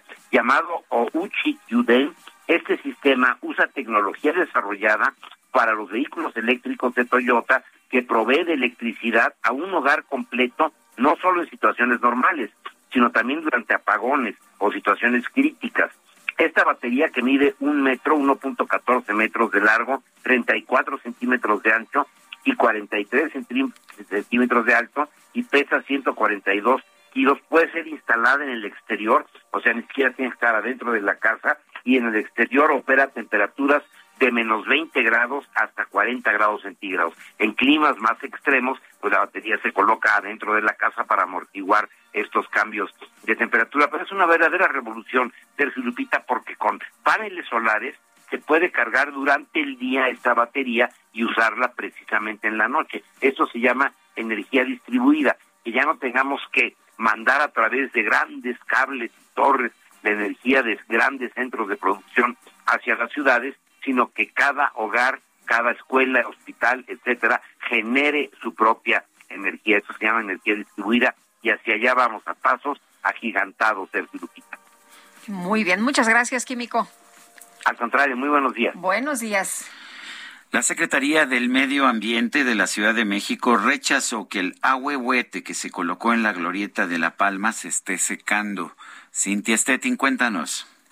¿Qué tal? Muy buenos días a ustedes al auditorio. Pues eso dijo la Secretaría del Medio Ambiente. Dijo que este ejemplar de 20 años y que mide aproximadamente 12 metros de altura se encuentra en un periodo de adaptación, por lo cual es cuidado y observado de manera permanente para garantizar su crecimiento y, y desarrollo. Lo anterior, pues en respuesta a las múltiples reacciones de usuarios, eh, quienes se preocuparon por el ejemplar, pues decían se veía seco y triste.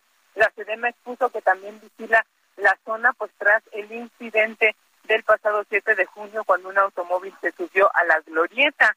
Eh, dijo que eh, hasta el momento pues no ha presentado daño alguno por este eh, imprevisto. Apuntó que la huehuete se revisa y riega cada 24 horas si es necesario.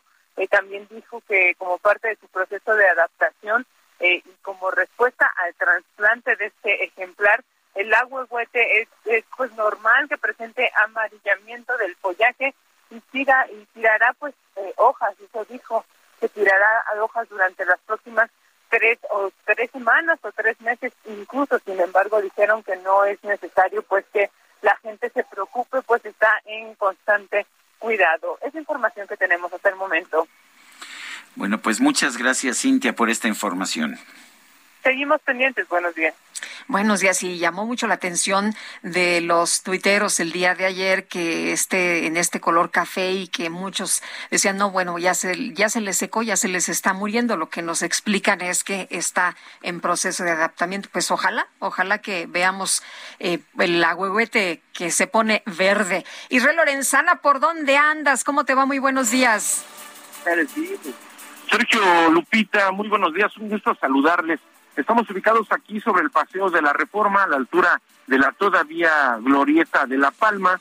Hemos hecho un recorrido prácticamente desde Bucareli al cruce con insurgentes hasta este punto y en términos generales la circulación aceptable. Hay que manejar con mucho cuidado los cruces marcados con semáforo, además tomar en cuenta que hay cruce peatonal, así que bueno, pues no está de más manejar con precaución, esto con dirección hacia la Estela de Luz o más allá hacia la zona del Auditorio Nacional. En el sentido opuesto, también sin ningún problema, ligeros asentamientos en insurgentes.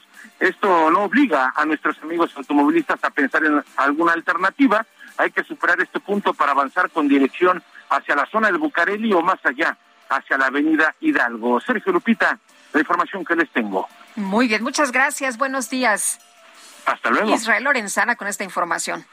El Tribunal de Justicia Administrativa de la Ciudad de México determinó destituir e inhabilitar por un año a la alcaldesa de Cuauhtémoc, Sandra Cuevas. Esto debido a una falta administrativa relacionada con el cierre del Deportivo Guelatao. Tenemos en la línea telefónica a la alcaldesa Sandra Cuevas. Señora alcaldesa, buenos días. Gracias por tomar esta llamada. Eh, en primer lugar, explíquenos qué pasó, por qué se cerró. Tengo entendido que sí hubo un cierre temporal de este Deportivo Guelatao. ¿Cuáles fueron las razones? Sí, muchísimas gracias por el espacio. Buen día. Efectivamente, en octubre de, del año pasado, yo cierro el Deportivo Guelatao por 41 días.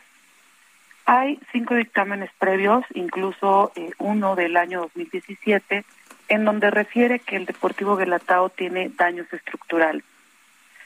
Recibo también un documento por parte de la base trabajadora que eh, en ese momento estaba laborando en el Deportivo Guelatao, en donde me exigen que yo supervise, que revise el deportivo porque tenían miedo de trabajar ahí y refieren también un dictamen en donde el mismo dictamen dice que tiene fallas estructurales.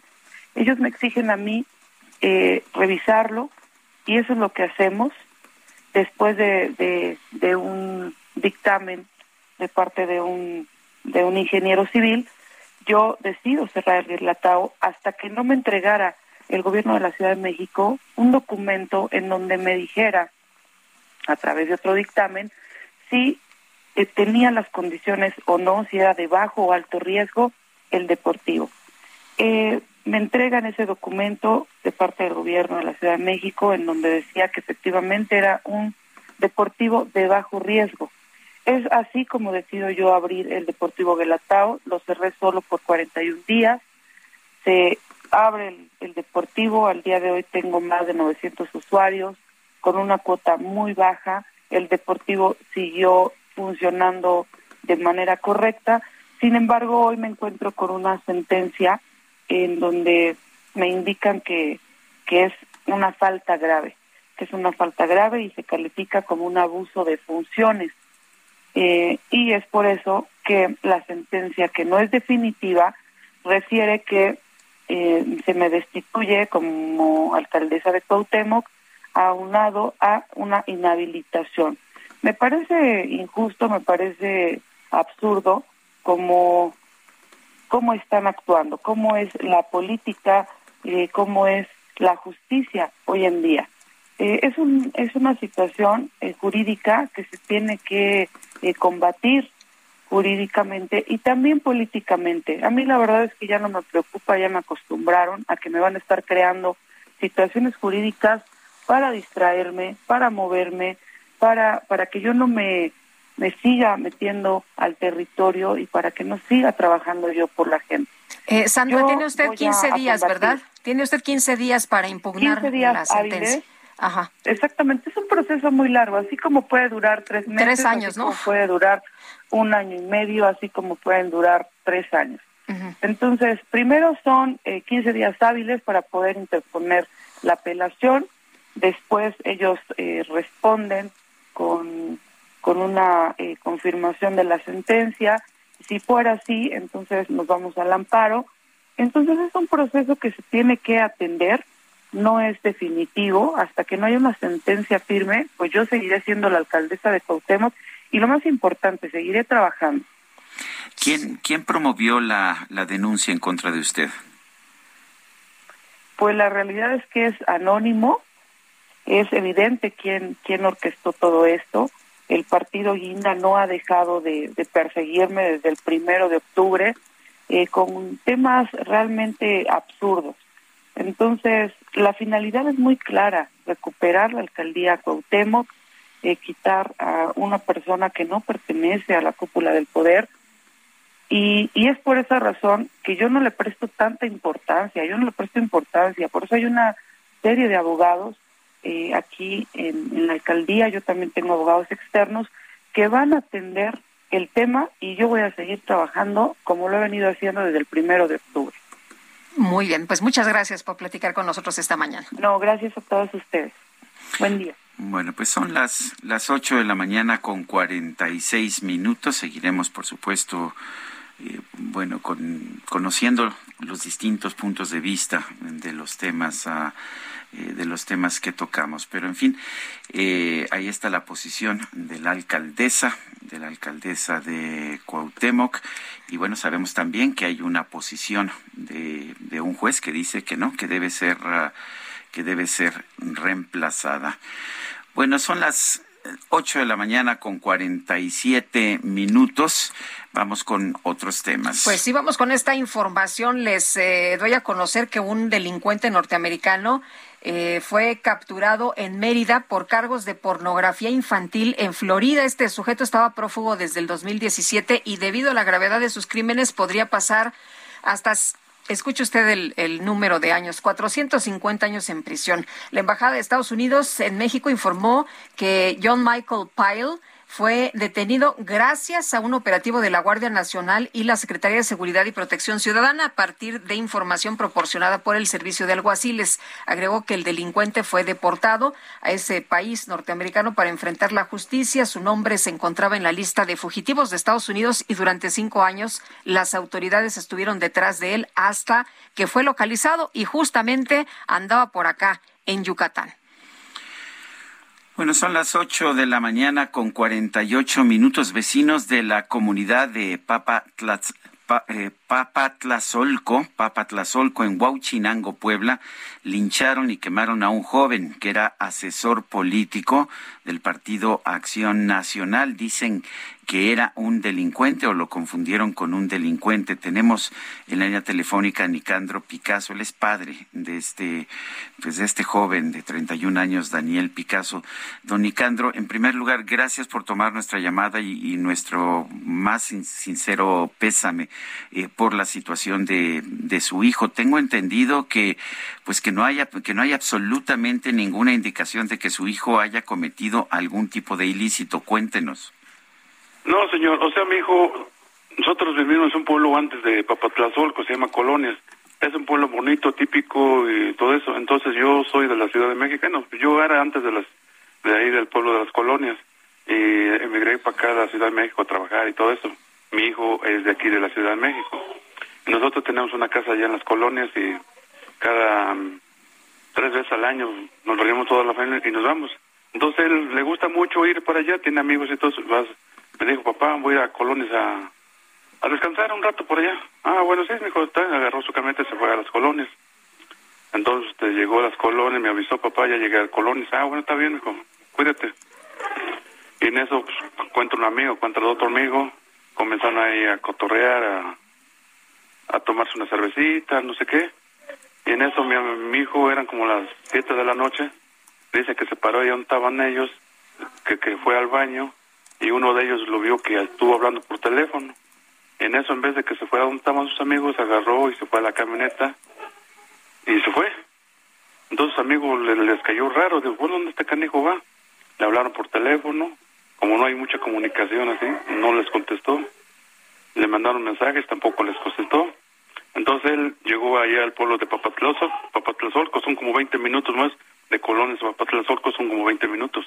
Es un pueblo feíto, oscuro, en medio del monte y todo eso llegó a Papatlazolco. Yo no sé por qué fue a Papatlazolco, porque él nunca, nunca le gustaba ir a por allá. No, no hay nada de divertido por allá en el pueblito de Papatlazolco, no hay nada de divertido.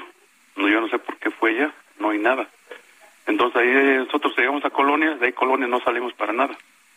Nos regresamos para México y todo eso. Y porque la Colonia es para adentro, está la Sierra Intesarrana Poblana. Está un poco feo por allá. Entonces no más llegamos ahí ya, no sé quién le habló, que fuera a Papatlazolco o quién lo llevó a Papatlazolco, no sabemos nada de eso. Ya nos hablaron al siguiente día porque un un amigo, un amigo, un, un chavo que lo conocía así de vista, de ahí del mismo pueblo de Papatlazolco, lo quiso defender. Ese es un testigo que tenemos de ahí. Lo quiso defender y el, los pobladores los, lo, se lo quitaron a, le quitaron a mi hijo de sus manos Entonces mi hijo le dijo, Saca, sácame mi cartera, ahí traigo unas identificaciones, y por favor a mis parientes, a mis papás, a mi mamá. Y al chavo le quitó su cartera, el único que le sacó fue la credencial de la Cámara de Diputados.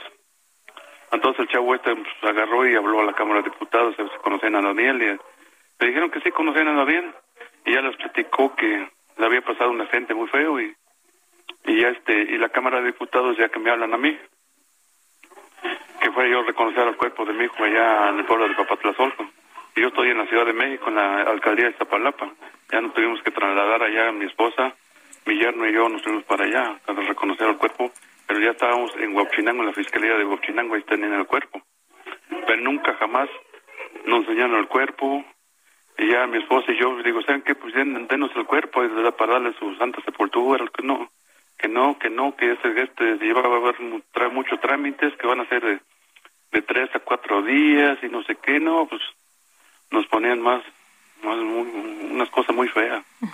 Don Nicandro, ¿le han ofrecido apoyo las autoridades en, pues, para hacer la investigación, para ayudarlos a hacer todos los trámites, eh, o, o- o los dejaron solos? No, sí, estaban haciendo trámites. Tengo una, una prima que es licenciada. Ella me echó la mano, me echó la mano y como vimos que a mi, mi sobrina que es licenciada también, este, eh, ¿cómo se llama? De la MP federal, no le hicieron caso tampoco. Entonces este le tuve que hablar a, a la diputada que fue, fue este, su patrona de mi hijo, Sí. a varios, ya le tuvieron que hablar al gobernador de Puebla, a mucha gente importante, ya este, ya se movieron mucho, se movieron, se movieron mucho, y la verdad, a las 4 de la mañana me estuvieron dando mi hijo, a las 4 de la mañana me lo dieron. Él, ah, no- nos dice que no sabe por qué fue su hijo a, por qué fue su hijo a este pueblo, a Papat, a No sé por qué, no, yo no sé por qué. ¿Qué son las llamó- colonias? No- nos dice usted que son de las colonias. ¿Qué son las colonias? Las colonias es un pueblito chiquito, típico. De ahí somos nosotros, de las colonias. Eh, o sea, las colonias y, y Papatlazolco pertenecen al municipio de Huachinango. Don Nicandro, ya tengo entendido que fue sepultado eh, Daniel. a- ahí Sí, ayer lo sepultamos a las 2 de la tarde aquí en el Panteón San Civil de San Lorenzo, en San Nicolás Tolentino. Bueno, pues, don Nicandro, eh, nuestro más sentido pésame, le mandamos un fuerte abrazo y esperemos que quienes cometieron este asesinato sean llevados a la justicia. Este, ayer en la noche, no sé si les puedo decir, me habló la Fiscalía de Puebla. Sí. Me, di- me dicen que tenían ya este 13 personas registradas y nomás estaban esperando, esperaron la orden del juez para ir a detenerlas. Bueno, no sé, pues- ahorita todo estoy esperando la fiscalía a ver que si las detuvieron o no, o qué. porque les dijeron que iban a hacer este no mucho escándalo, porque si ven los pobladores que están deteniendo a alguien, pues, eh, se los va a lanzar al pueblo con los policías. Bueno, pues veremos eso. Don Nicandro, gracias por hablar con nosotros. Nosotros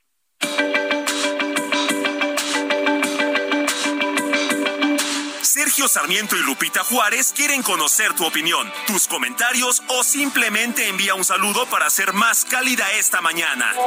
Envía tus mensajes al WhatsApp 55 20 10 96 47.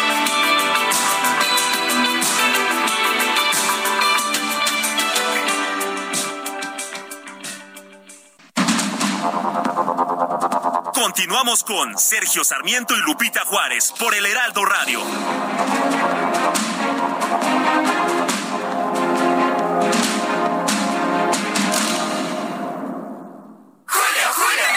Oigan, ¿qué creen? Todavía llegan para la fiesta. Lo que llega para la fiesta es el 3x2 en vinos y licores. Y además, 30% de descuento en todo el departamento de ropa exterior, interior y calzado para caballeros. Con Julio, lo regalado te llega. Solo en Soriana. A junio 20. Aplica restricciones. Evita el exceso. You don't have to touch it to know.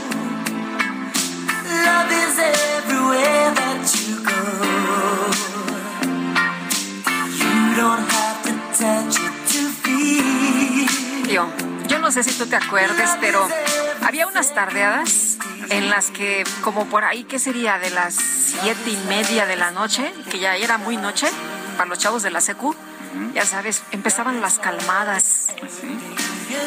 Esta, ¿qué tal para bailar? Love is love. Pues a mí no me invitaban a esa. No, qué, qué mal, ¿eh? De lo que te ¿Dónde era? Aquí perdiste. en la Ciudad de México, por allá. en Porque ya ves que ahora los chavos bailan así separadones, ¿no? Antes.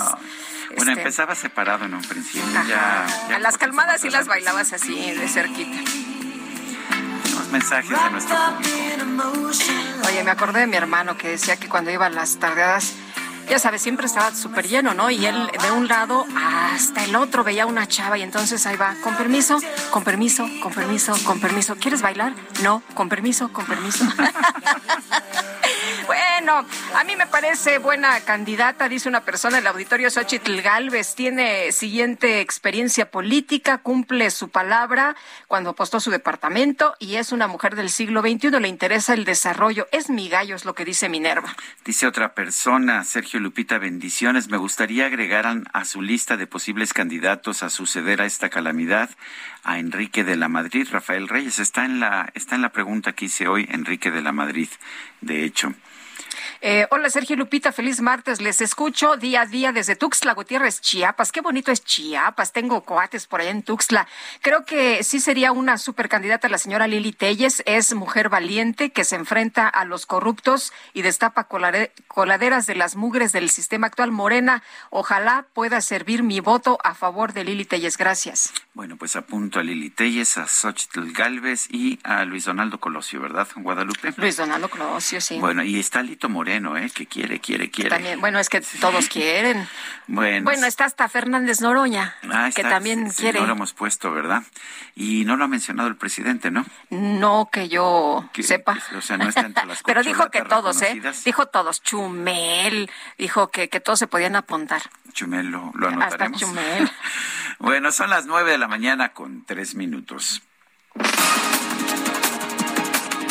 Vamos a un resumen de la información desde Palacio Nacional. El subsecretario de Prevención y Promoción de la Salud, Hugo López Gatel, anunció que el próximo jueves se abre el registro para la vacunación contra el COVID-19 en niños, escuche usted, de 5 a 11 años.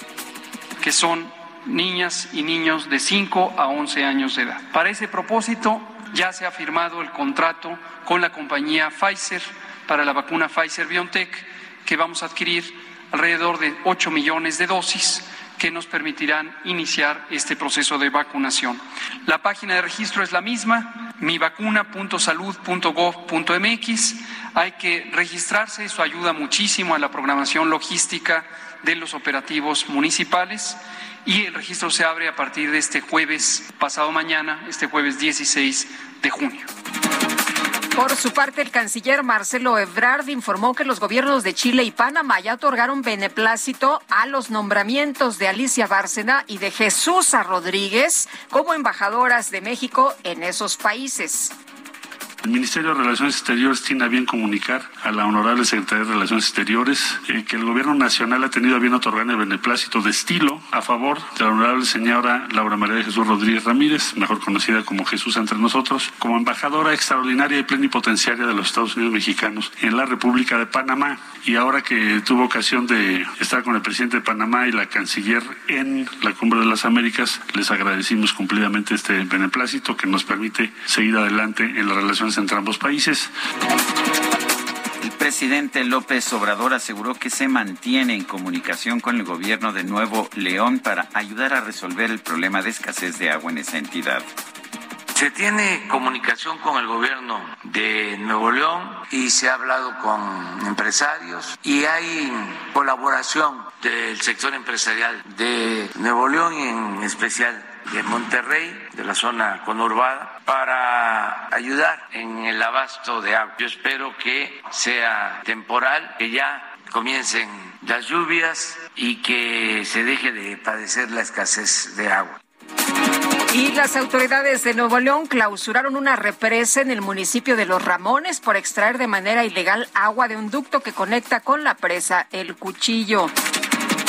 La Casa Blanca confirmó que el presidente de los Estados Unidos, Joe Biden, va a realizar una visita a Israel Cisjordania y Arabia Saudita.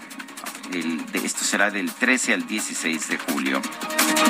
El gobierno de Colombia informó que durante una operación militar fue abatido Johanny Noscue, uno de los principales líderes de la disidencia de las FARC, acusado de asesinato, ataques con carros bomba y narcotráfico. Voy a emanar una frecuencia solar vibracional de otras dimensiones. Son códigos galácticos al sonido.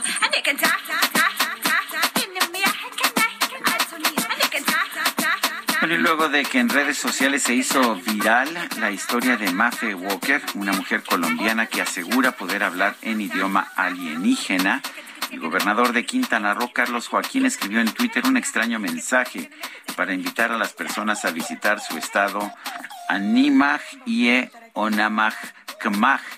El mandatario aseguró que estas palabras significan bienvenido a Quintana Roo en idioma alienígena. No, bueno, pues ya todo el mundo lo agarró en chunga. Hombre, qué ingenio.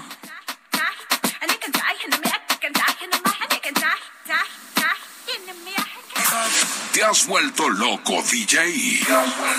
No me importa lo que de mí se diga, vive usted su vida, que yo vivo la mía. Esta es la hora perfecta para hacerte sentir toda mi música. La micro deportiva.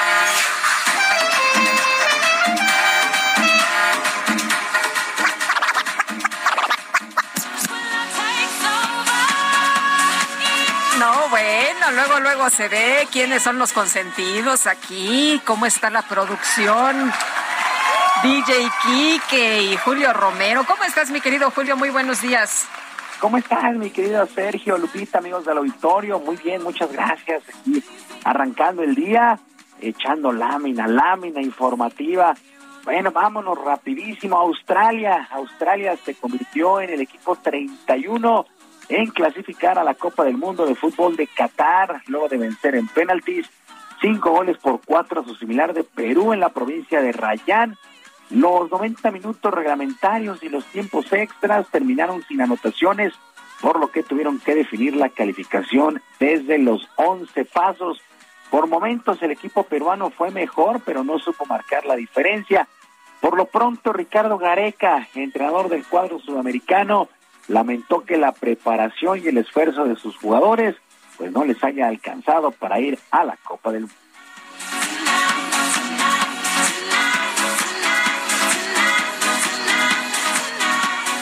En estos momentos la verdad que no, lo único que nos embarga es el dolor, eh, la, la amargura de, no haber podido acceder, creo que estábamos en condiciones de poder hacerlo, lo veía muy bien a los muchachos en todo aspecto, estábamos bien, trabajamos bien durante todo este tiempo.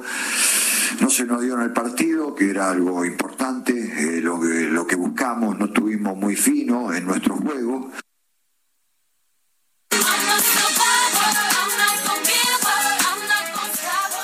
Bueno, se quedan a la orilla, a la orilla los peruanos y Australia va a su séptimo mundial en su historia. Este martes se conocerá al último invitado con el segundo duelo del repechaje entre Nueva Zelanda y Costa Rica, ahí mismo en el estadio de Rayán.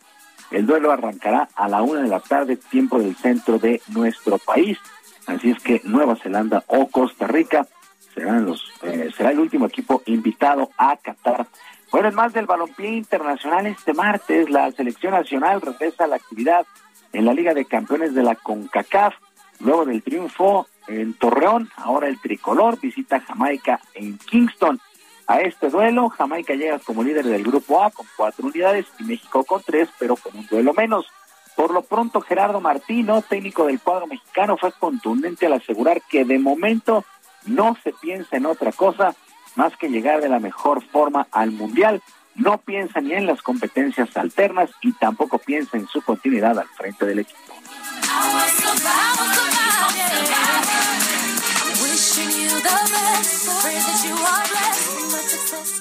si bien lo más importante lo tenemos es el futuro, está dentro de cinco meses, no, no voy a ir más allá de lo que corresponda y es, y es este, hasta ese momento, ¿no? no demasiado trabajo y, y demasiado hay que hacer todavía y tenemos por delante como para distraernos con otro tema que no, que no sea el mundial.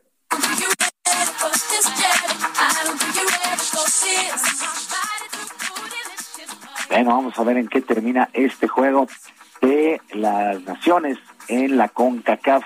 Mientras tanto, en el balompié local, luego de cinco años, Arturo Bricio anunció que deja su cargo como titular de la Comisión de Arbitraje en la Federación Mexicana de Fútbol. En el anuncio, Arturo Bricio aseguró que se hace a un lado por asuntos meramente personales y no por las críticas que ha recibido el organismo, sobre todo en los últimos dos años. Bricio espera que su trabajo tenga continuidad.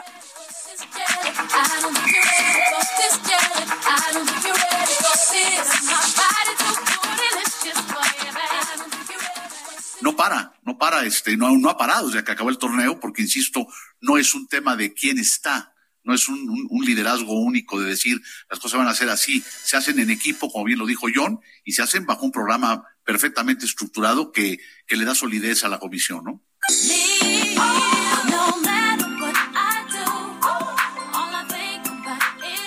Y los guerreros de Golden State vencieron 104 a 94 a los Celtics de Boston para tomar una importante ventaja de tres juegos a dos en la gran final del básquetbol de la NBA.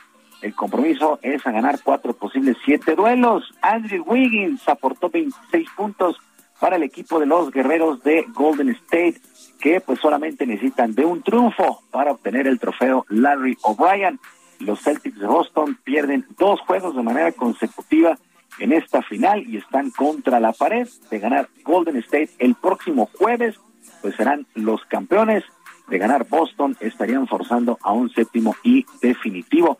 El juego será en Boston para el próximo jueves. Y el día de hoy se ponen en marcha las últimas series antes de la primera mitad de la temporada en el béisbol de la Liga Mexicana y antes del Juego de las Estrellas el próximo fin de semana en Monclova. Por lo pronto, los Toros de Tijuana estarán recibiendo a los Rieleros de Aguascalientes, los Sultanes de Monterrey se medirán a los Pericos del Puebla, los Tigres de Quintana Roo a los Acereros de Monclova, los Generales de Durango ante los Zaraperos de Saltillo, los Diablos Rojos, que ya son segundo lugar en la zona sur, estarán visitando a los Bravos de León, los Mariachis de Guadalajara reciben a Unión Laguna, Piratas de Campeche ante los Guerreros de Oaxaca, los Olmecas de Tabasco ante los Tecolotes de los Dos Laredos y el Águila de Veracruz contra los Leones de Yucatán. Al momento, los líderes en la zona sur son los Olmecas de Tabasco, mientras que en la zona norte los Tecolotes de los Dos Laredos encabezan y de hecho tienen el mejor récord de todo el circuito, 34 triunfos y 11 descalabros, incluso van tras el récord de la Liga Mexicana de ganar 15 series de manera consecutiva, llevan 14 y a partir de este martes pues estarán buscando justamente esta serie 15 ante los propios Olmecas de Tabasco. Sergio Lupita, amigos del auditorio, la información deportiva este martes, que es un extraordinario día para todos. Muy bien, muchas gracias, Julio. Muy buenos días, un abrazo.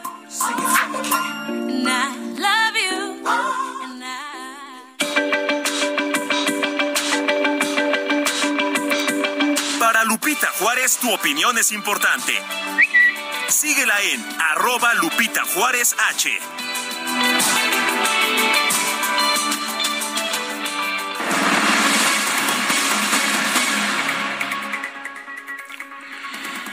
El presidente López Obrador dice que es muy probable que se elimine el horario de verano en todo el país. Dice que hay afectaciones a la salud, además de que el ahorro de energía es mínimo.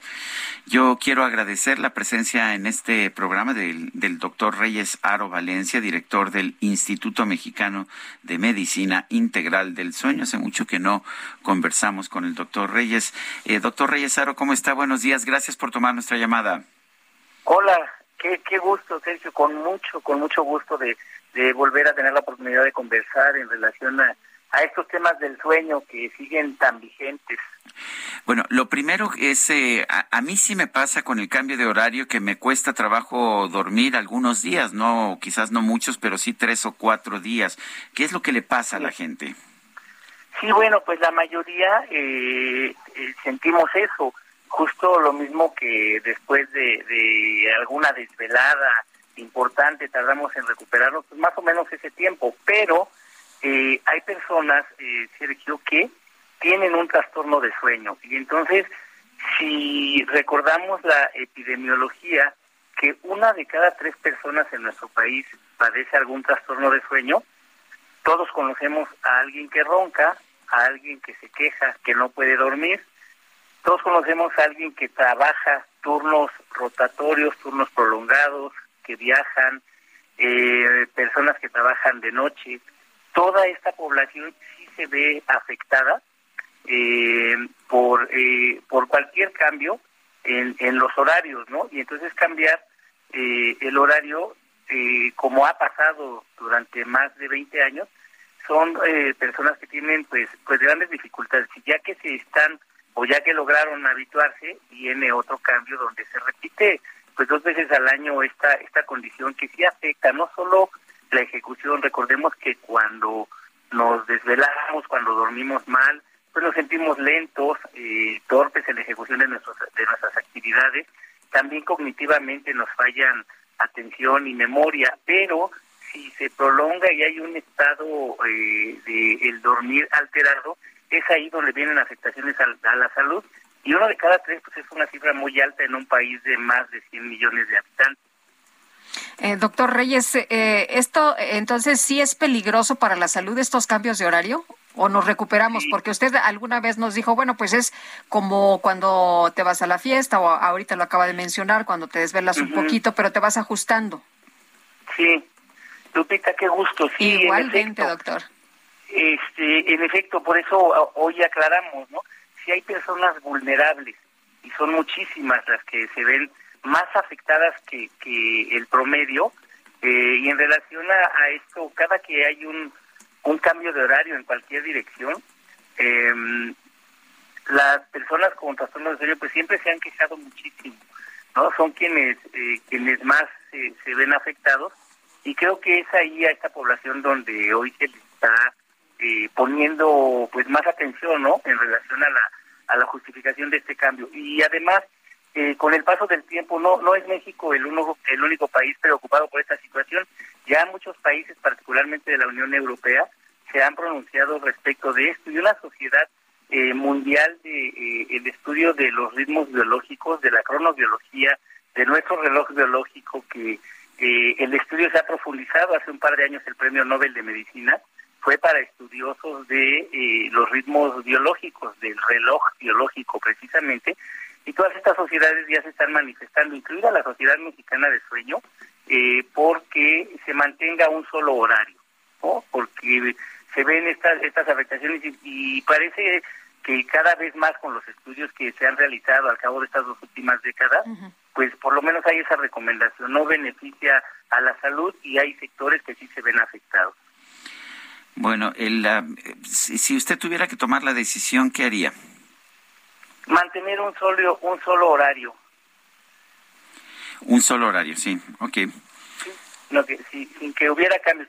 Qué importante esta pregunta, Sergio, hace 25 años, o, o más, 26 para ser precisos, pues nos convocaron a los estudiosos del sueño en nuestro país para dar nuestra opinión respecto de, de el posible cambio de horario, ¿no? Independientemente de todo lo que se opinó, se implementó.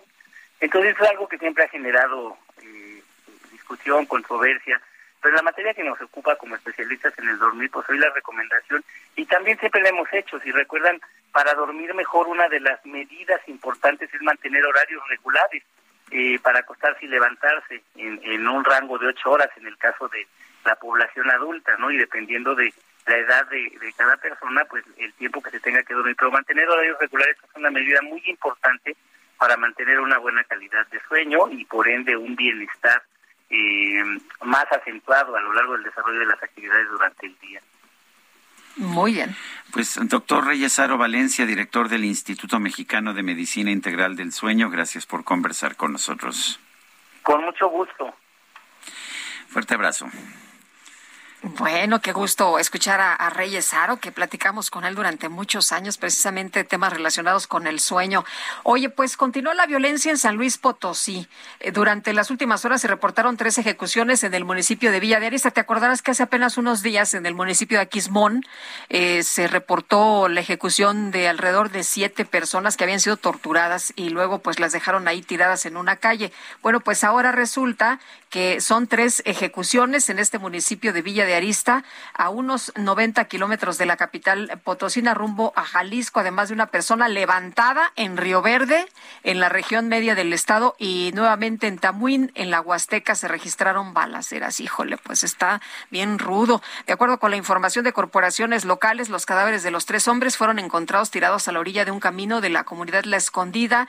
Las víctimas ya están identificadas, Luis y Orlando, de entre 35 y 18 años de edad, residentes del lugar, y Rafael, de 32 años de edad, originario de Villa Hidalgo, presentaban impactos de arma de fuego de varios calibres, incluidos los tiros de gracia.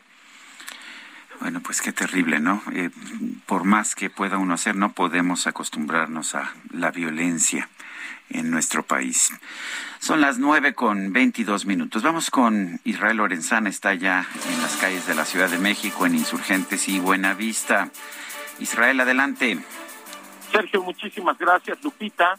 Ahora hemos recorrido parte de la Avenida de los Insurgentes. Este recorrido ha abarcado el Paseo de la Reforma y hasta la zona de la Raza. De regreso hemos encontrado ya asentamientos aquí en la zona de Buenavista, un constante cruce de peatones. Y es que hay que recordar que aquí está la estación de trenes Buenavista, este que corre con dirección hacia el Estado de México, y también, por supuesto, el paradero de la línea 1 del Metrobús. Por ello hay que manejar con mucho cuidado. Hay un constante cruce de peatones. La buena noticia es que superando este punto hacia la zona de la glorieta de los insurgentes, la circulación mejora. Hay que manejar con mucho cuidado. Sergio Lupita, es la información que les tengo. Gracias, Israel. Hasta luego. Y Mario Miranda, desde la zona sur poniente. Mario, ¿qué te encuentras a esta hora de la mañana? Buenos días.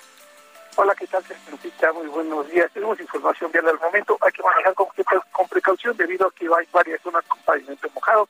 Informarles a los amigos automovilistas que en estos momentos encontraremos carga vehicular en el circuito interior en el tramo de reforma a la raza.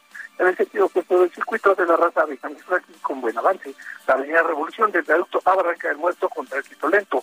Barranca del Muerto a Revolución, insurgentes con carga vehicular y finalmente patriotismo de Extremadura al viaducto Río Becerra con buen avance. Lupita, seguimos pendientes. Mario, muchas gracias. Buenos días. Buenos días. Son las nueve, las nueve de la mañana con veinticuatro minutos. Quiero, quiero recordarle a usted que tenemos un número al que nos puede hacer llegar mensajes de WhatsApp. Pueden ser por voz o de texto 55 2010 96 47. También puede usted seguirnos en Twitter, arroba Sergio y Lupita.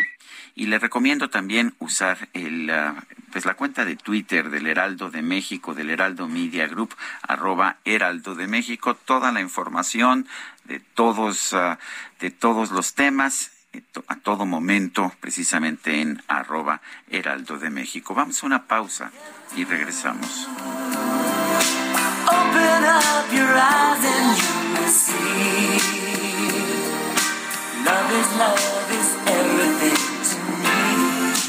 You know that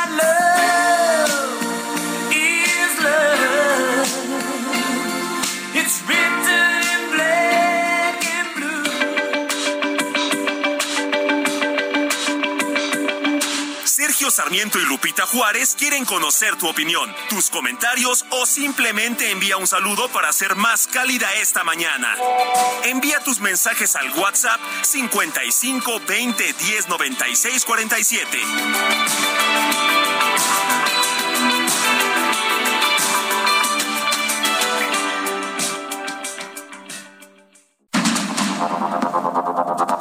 Continuamos con Sergio Sarmiento y Lupita Juárez por el Heraldo Radio.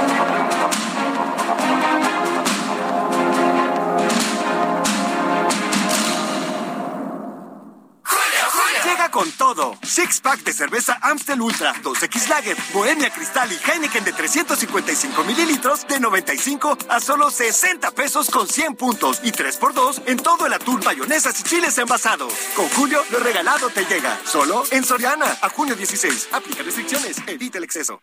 Gastrolab. Historia, recetas, materia prima y un sinfín de cosas que a todos nos interesan. Hola amigos del Heraldo Radio, qué gusto saludarlos. Hoy encontré en gastrolabweb.com una receta espectacular de tapas de sardinas que para quien no lo sabe es uno de los pescados túnidos con mayor contenido de omega 3, un pescado rico en vitamina B12, fuente de proteína espectacular y que aparte tiene un sabor muy puntual, ya que si a veces no nos gusta enlatada con la clásica salsa de tomate, podemos usar la sardina tal cual fresca que suele venir del Pacífico de Baja California o incluso de Portugal y podemos cortarla muy ligeramente por la parte del lomo, con mucho cuidado porque es un pez muy delicado, usar una laminita de jitomate deshidratado, un poquito de pan, una rebanada de pan blanco, alguna hogaza tostada con aceite de oliva y podemos decorar con un poquito de arúgula, jengibre en polvo y unas gotitas de limón y no saben qué espectáculo siempre y cuando la sardina la hayamos planchado previamente. De lo contrario, podemos curarla con un poquito de vinagre, aceite de oliva y sal durante un par de horas y entonces vamos a tener prácticamente un encurtido. Así que bueno, no hay pretexto para no comerse unas buenas sardinas hoy. Llegó una oferta muy fresca. Aprovecha que la milanesa de res pulpa blanca está a 153.90 el kilo y el pollo entero fresco a 38.90 el kilo. Sí, a solo 38.90. Con Julio lo regalado te llega. Solo en Soriana. A junio 15. Aplican restricciones. Válido en Hiper y Super. It's me. I know you miss me. I know you miss me, but I, I know you miss me. I know you miss me. I know miss me, but I, know you miss me. I know you miss me. I know you miss me, but I, bet you got a good gun, bet you know how to have some fun and then you turn it around on me because. Seguimos escuchando a Boy George el día de su cumpleaños. Esta canción se llama Miss Me Blind, me extrañas ciegamente. Always do. I Dice una persona del auditorio que esto ya está más movidito porque hace rato se andaba abrazando sola. bueno, Vamos, vamos con mensajes de nuestro público. bueno, empezamos con... Tú empiezas si quieres, Sergio. A Adelante. ver, muy buenos amigos, soy Chava Rock y pues todos sabemos que va a ser muy difícil que el te pegue, puesto que las condiciones no son las adecuadas para él, pero bueno, ahí la decisión del pueblo bueno y sabio, ignorando a los expertos. Eh, dice otra persona, excelente doble saludo desde Chiapas. Pienso que el adelantar candidatos a la presidencia de la República es un distractor. El partido en el poder como su líder, que trabajen de manera eficiente y no estén abriendo cajas chinas atentamente. Rafael Hidalgo. Nos dice Imelda A. Gómez, ojalá no quiten el horario de verano. Es muy agradable salir de trabajar con luz de día. Además, a los papás y mamás les da tiempo de llegar después del trabajo para ir a jugar afuera con sus hijos en lugar de que se haga noche pronto y se metan a ver televisión o a jugar videojuegos. Son las ah, nueve con treinta y cuatro minutos. Bueno, ¿y qué ha pasado en la mañanera el día de hoy? Pues eh, hay quien dice que tienen que llegar periodistas de otros países para hablar eh, de, de lo que ocurre con los periodistas en México, pero vamos a escuchar parte de lo que ocurrió en la mañanera eh, hace unos minutos. Y a nivel nacional, que es importante el tema. ¿sí? Eh, los medios llegaron a poner a un presidente de la República en México. Nada más que no te voy a decir qué medios ni a qué presidente, porque ya eso te toca a ti hacer la investigación.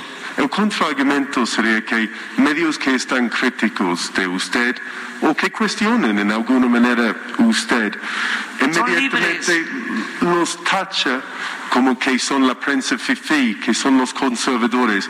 Los ponen de un lado en vez de este, aceptar que hay periodismo que no puede tomar de su lado porque usted es la autoridad máxima. Es el trabajo de los periodistas. Pero no reprimimos a nadie. Bajo, bajo escrutinio, ¿no? No hay censura. Lo que pasa que antes, este,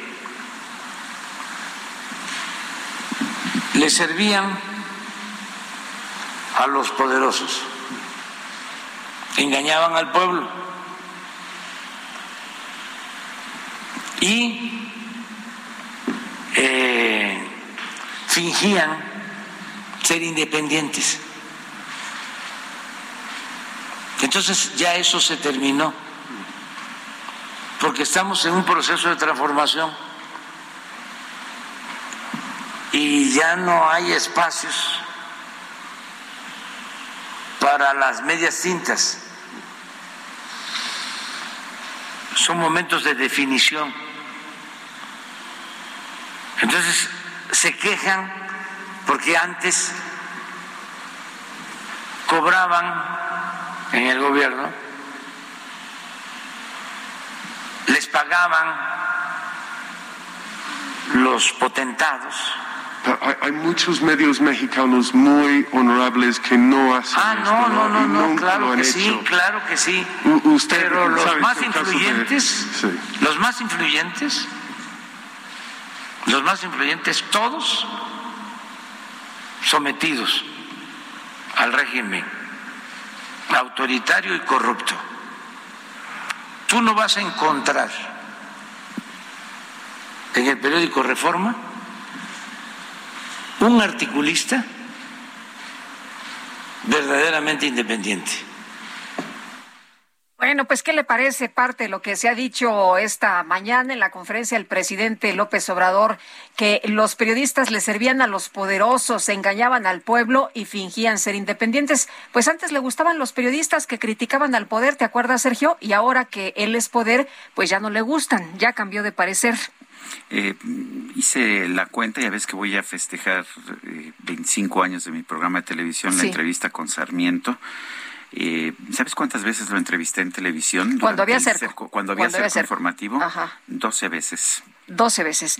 Sergio, yo me acuerdo que salía todos los días información de Andrés Manuel López Obrador en todos los medios, en todos los medios. Y él argumentaba cerco informativo, porque no se le entrevistaba en una televisora. En televisión. Pero, pero todo, pero todos los demás medios Pues, siempre supuesto tuvo eh, espacios abiertos y siempre le hicieron entrevistas y siempre me acuerdo que de hecho era a veces hasta difícil que te diera la entrevista. No, pues era muy complicado, tenías que estar suplicando para que te diera la entrevista. Pero en fin, vamos, a, vamos con otros temas. El embajador de los Estados Unidos en México, Ken Salazar, aseguró que la ausencia del presidente López Obrador en la cumbre de las Américas no afecta las relaciones entre ambos países. Diana Martínez, cuéntanos. Así es, Sergio Lupita, muy buenos días. La ausencia del presidente Andrés Manuel López Obrador en la novena cumbre de las Américas no afecta las relaciones entre México y Estados Unidos. Así lo aseguró en conferencia de prensa el embajador estadounidense de nuestro país, Ken Salazar, quien dijo que seguirán adelante con el trabajo que se realiza. Ken insistió en que eh, no va a afectar en nada esta ausencia eh, porque México estuvo presente. Él dijo que incluso vio a más mexicanos que personas de cualquier otra nación, líderes, líderes de México, porque estos saben la importancia de la integración eh, de, ellos en, el futuro y en, en diversos temas. Salazar destacó que la relación entre ambos países es buena y es para siempre y va a sobrevivir a las políticas del día y a los que están en posiciones de poder ahora, porque las economías están enlazadas. A pesar de que las dos naciones tienen visiones distintas en algunos temas, señaló Salazar, esas diferencias no son más grandes que las oportunidades para trabajar juntas. Tras calificar la cumbre como histórica, Salazar dijo que el futuro de la economía y los negocios está en las Américas y no en China, ni en Rusia o en algún otro lugar. Aseguró además que la visión del presidente de Estados Unidos, Joe Biden, es tener un hemisferio de mucha prosperidad. Hasta aquí mi reporte. Muchas gracias, Diana. Bueno, Porfirio Muñoz Ledo demandó a la Unidad de Inteligencia Financiera de la Secretaría de Hacienda y al Instituto Nacional Electoral verificar la licitud de los recursos que se utilizaron en las elecciones internas de Morena en contra de su candidatura para la dirigencia nacional del partido. A través de sus redes sociales publicó las cartas que envió a Pablo Gómez y a Lorenzo Córdoba con acuse de recibo del pasado 9 de junio, acompañadas de un mensaje en las que los urge a acabar con las narcoelecciones. En la carta que envió a los eh, titulares Gómez y Córdoba, recordó que hay una resolución emitida por el Tribunal Electoral el 25 de marzo del 2021 en la que les mandata una investigación por el uso de recursos públicos utilizados durante la contienda interna de Morena. Bueno, pues son las ah, nueve con cuarenta y un minutos y eh, vamos con otros temas. Un juez federal prohibió, eh, o, bueno, o, eh, estableció más bien una suspensión definitiva a la realización de las corridas de toros en la Plaza México, mientras se ve el tema a fondo, pero esto puede llevar bastante tiempo. Eh, Manuel Sescose es presidente de Tauromaquia Mexicana. Lo tenemos en la línea telefónica. Manuel Sescose, gracias por conversar con nosotros. ¿Qué opinas de esta suspensión definitiva? Fundamentalmente impide que haya corridas en la Ciudad de México, eh, pues ah, mientras no se resuelva el fondo de este, de este amparo. ¿Qué nos puedes decir? ¿Cuál es tu posición? Sergio, buen día. Eh, pues mira, la posición de Tauromaquia Mexicana como organización responsable de la defensa de esta actividad legal, constitucional que, que tenemos desde hace 500 años en México, pues eh, la verdad eh, es un, problema serio y estamos pues muy ocupados en demostrar por qué los valores de la tauromaquia, por qué la Plaza México es un ícono, ícono no solamente nacional, sino de, de América. Es la segunda plaza de, más importante del mundo, donde se celebran las corridas más importantes. Da ah, de comer y es una fuente de empleo pues muy importante para muchos, es una fuente turística, una fuente de desarrollo económico y pues es la catedral de toreo en, en, en México. Entonces, pues cuando se presenta un amparo de este tipo, que primero hubo una suspensión provisional, luego una definitiva, pues sí es muy preocupante y bueno, pues estamos eh, obviamente apoyando a la empresa de la Plaza México, que es el tercero perjudicado, es quien da la quien da las corridas de toros ahí y están haciendo pues su estrategia legal para, como tú dices, ir al fondo del asunto, que será pues el amparo ya de resolución definitiva, porque siempre en este tipo de casos se llevan entre cuatro y seis meses, ¿no? Esperamos que sea lo más rápido posible para que se restablezcan las actividades taurinas en la plaza más importante de, de, de México. Eh, Manuel, ¿qué, qué piensa de, de lo que ha señalado la jefa de gobierno de la Ciudad de México sobre realizar una consulta ciudadana para la discusión de prohibir o no las corridas de toros en la Plaza de Toros México, aquí en la capital del país? ¿Se tiene que resolver por un juez o lo tiene que resolver la ciudadanía? Pues el juez lo que puede resolver es, es, estrictamente lo de la lo de la Plaza México, ¿no? El tema de que haya actividad taurina o no, pues es un tema de una cobertura nacional de, donde 5 millones de aficionados asisten al año. Entonces, pues eh, creemos que obviamente hay una resolución pendiente que está en, eh, el juzgado eh, de distrito que está aquí en la Ciudad de México. Y, y bueno, pues hay muchas maneras de consultar y bueno, una consulta es simplemente eso, ¿no? Pero pues, los derechos se verán, se verán precisamente pues en el, en el juicio que está en cuestión, ¿no? Eh, hay quien dice, Manuel, que, que las corridas de toros son inaceptables porque son tortura de, de animales. ¿Qué piensas?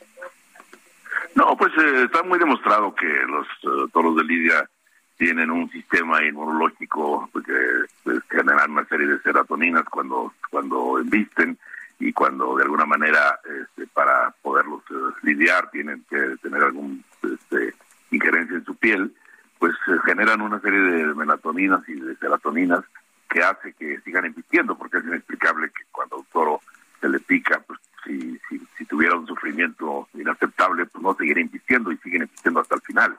Entonces, pues tienen esa característica que muchos animales lo tienen, no solamente los toros de lidia. Y tenemos estudios jurídicos y científicos muy bien fundamentados por, por científicos europeos y, y americanos que así lo demuestran. Entonces es un tema que pues es una condición pues, que tiene el toro de lidia y este y eso pues no es un elemento de tortura ni mucho menos, es un tema de lidia y bueno pues al final acaban siendo este eh, eh, pues pues eh, eh, sacrificados al igual que sacrifican todo el ganado de abasto con un rastro determinado o este bajo otros métodos que existen y este entonces pues creemos que no es eso ninguna tortura ni es eh, sadismo ni mucho menos. Una manera de que cómo se puede hacer para que el toro pues obviamente frene su ímpetu y pueda aliviarse que es para el objeto para lo que es creado la cantidad de animales que hay en, en México. Como tú sabes pues, hay 170 mil cabezas creándose en, en, en 268 ganaderías en alrededor de 190 mil hectáreas en todo el país que son suntuarios ecológicos que ayudan mucho a la ecología con estudios hechos. Se demuestra que cuando en una ganadería se cría toros de lidia, la supervivencia de otras especies pues, eh, son mucho mayores que en otro tipo de explotaciones eh, ganaderas parecidas. ¿no? Entonces el toro contribuye a la ecología mexicana y además pues eh, el, el abolir las corridas de toros pues o sea, habría un genocidio de 200 mil cabezas que tienen esta raza vernácula mexicana ya de 500 años como una tradición de cultura nuestra. Manuel Sescose, presidente de Tauromaquia Mexicana, gracias por conversar con nosotros esta mañana. Gracias, Sergio. Les mando un abrazo a los dos. Gracias, buenos días. Son las nueve de la mañana con 47 minutos. Es momento de ir a un resumen de la información más importante, la información que se ha generado esta misma mañana.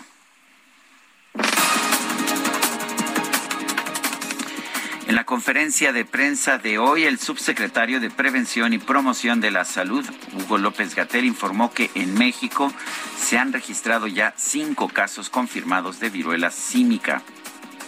Desde luego, los sistemas de vigilancia epidemiológica, los sistemas de salud pública, le damos un seguimiento, hacemos vigilancia, identificamos. En México teníamos ya la técnica de diagnóstico desde que se informaron los casos en Europa y ya comentamos que tenemos algunos casos. En este momento ya llevamos cinco casos en México, eh, cuatro en la Ciudad de México, uno que fue notificado en Jalisco y confirmado en Estados Unidos. El paciente mm, en pocas horas de que estuvo en atención en México se fue a Estados Unidos, donde reside.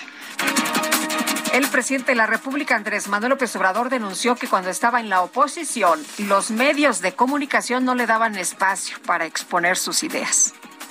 Antes nosotros estuvimos en la oposición, no nos daban espacio, no podíamos hablar, podíamos llenar el zócalo en una manifestación de protesta y al día siguiente no aparecía nada en los periódicos, ni decían nada en la radio. Y si decían algo, era en contra de que habíamos acarreado a la gente, de que era pura gente ignorante la que llegaba a nuestras manifestaciones. Nadie, nada es nada, ni entrevistas de radio.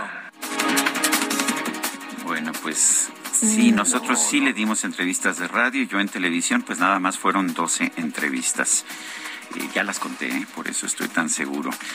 El presidente aseguró también que la mayoría de los asesinatos de periodistas registrados en México tienen que ver con asuntos regionales vinculados con la delincuencia organizada.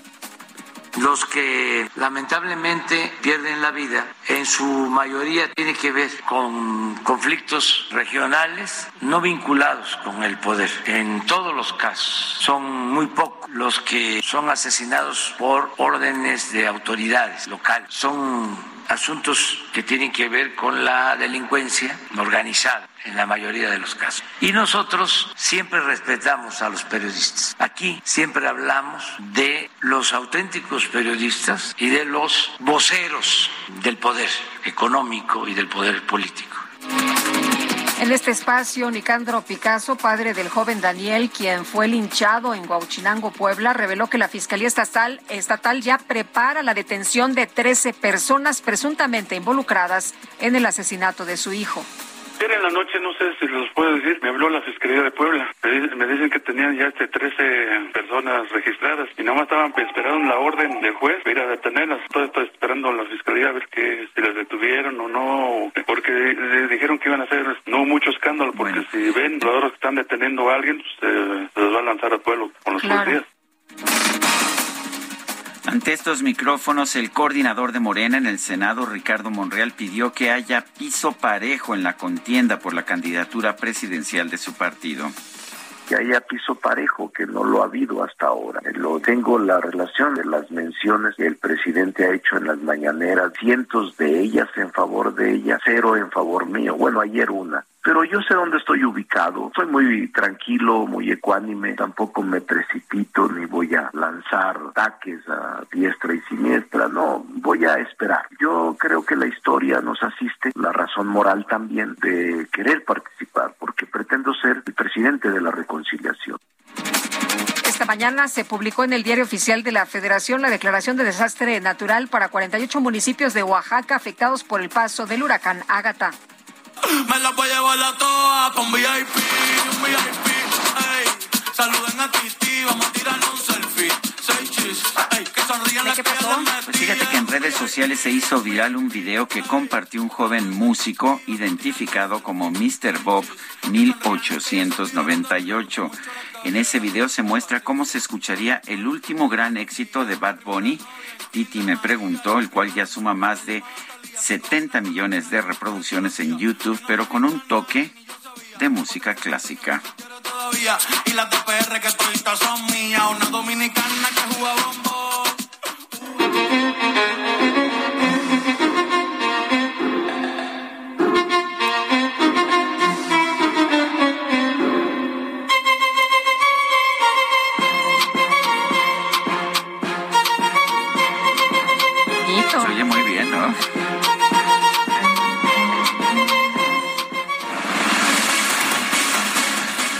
Bueno, y vamos con esta información que la verdad ha preocupado mucho. La posibilidad de conseguir pollo en Chilpancingo es mínima. La mayoría de las pollerías está cerrada. En el mercado Baltasar, Leiva Mansilla, el principal centro de abasto de la capital, los locales están vacíos. Los pocos establecimientos que están abiertos, pues ya sabe usted, venden eh, lo rezagado, pollo congelado. Y es que se eh, suspendió la distribución de pollo ¿Por qué? Pues porque un comando atacó una granja en la comunidad de Petaquillas, asesinó a su dueño, a su hijita de 12 años y a cuatro trabajadores, otros dos empleados quedaron heridos y desde entonces pues nadie surte pollo, no no se sabe si se va a volver a distribuir, tampoco eh, dicen ahí garantías para vender. En uno de los mercados se acordarán ustedes que llegó a unos sujetos y mataron a uno de las eh, personas que vendían el pollo y por lo pronto pues así está la situación. El crimen organizado, imagínese usted de qué estamos hablando, de la magnitud de este problema. El crimen organizado ha obligado a que de plano se cierre y no haya distribución de este alimento tan importante allá en Guerrero. Vamos rápido al Zócalo. Alan Rodríguez, adelante. Sergio Lupita, muy buenos días. Continúa el arribo de manifestantes al primer cuadro de la capital del país y en estos momentos tenemos a dos integrantes del Frente Ferrocarrilero de Reconstrucción Sindical. Ellos dos se han crucificado ante la falta de respuesta y apoyo por parte de- del presidente de la República, Andrés Manuel López Obrador, y es que ellos están solicitando tanto sus liquidaciones desde el año de 1994, así como la eh, jubilación para muchos de los trabajadores que resultaron afectados por la nacionalización de los ferrocarriles. Además de esto, tenemos a los integrantes de los maestros del CONALEP, quienes están solicitando la basificación, la homologación de sueldos, así como el reconocimiento de su antigüedad. Son aproximadamente 500 personas las que ya están ocupando este espacio del circuito del Zócalo de la Ciudad de México, por lo que el acceso por la avenida 20 de noviembre queda completamente restringido para los vehículos. Por lo pronto, el reporte que tenemos. Muchas gracias, Alan Rodríguez. Se nos acabó el tiempo, Guadalupe. Pues vámonos corriendo, que la pasen todos muy bien, disfruten este día aquí nos escuchamos mañana, los esperamos en punto de las 7. Hasta entonces, gracias de todo corazón.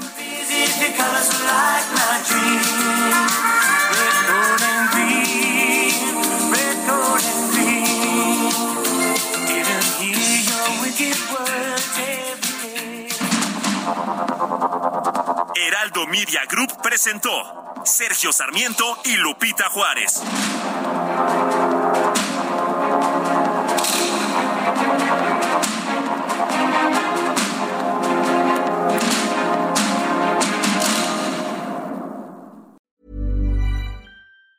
Planning for your next trip? Elevate your travel style with Quince. Quince has all the jet setting essentials you'll want for your next getaway, like European linen, premium luggage options, buttery soft Italian leather bags, and so much more. And it's all priced at 50 to 80% less than similar brands. Plus, Quince only works with factories that use safe and ethical manufacturing practices. Pack your bags with high-quality essentials you'll be wearing for vacations to come with Quince. Go to quince.com slash trip for free shipping and 365-day returns.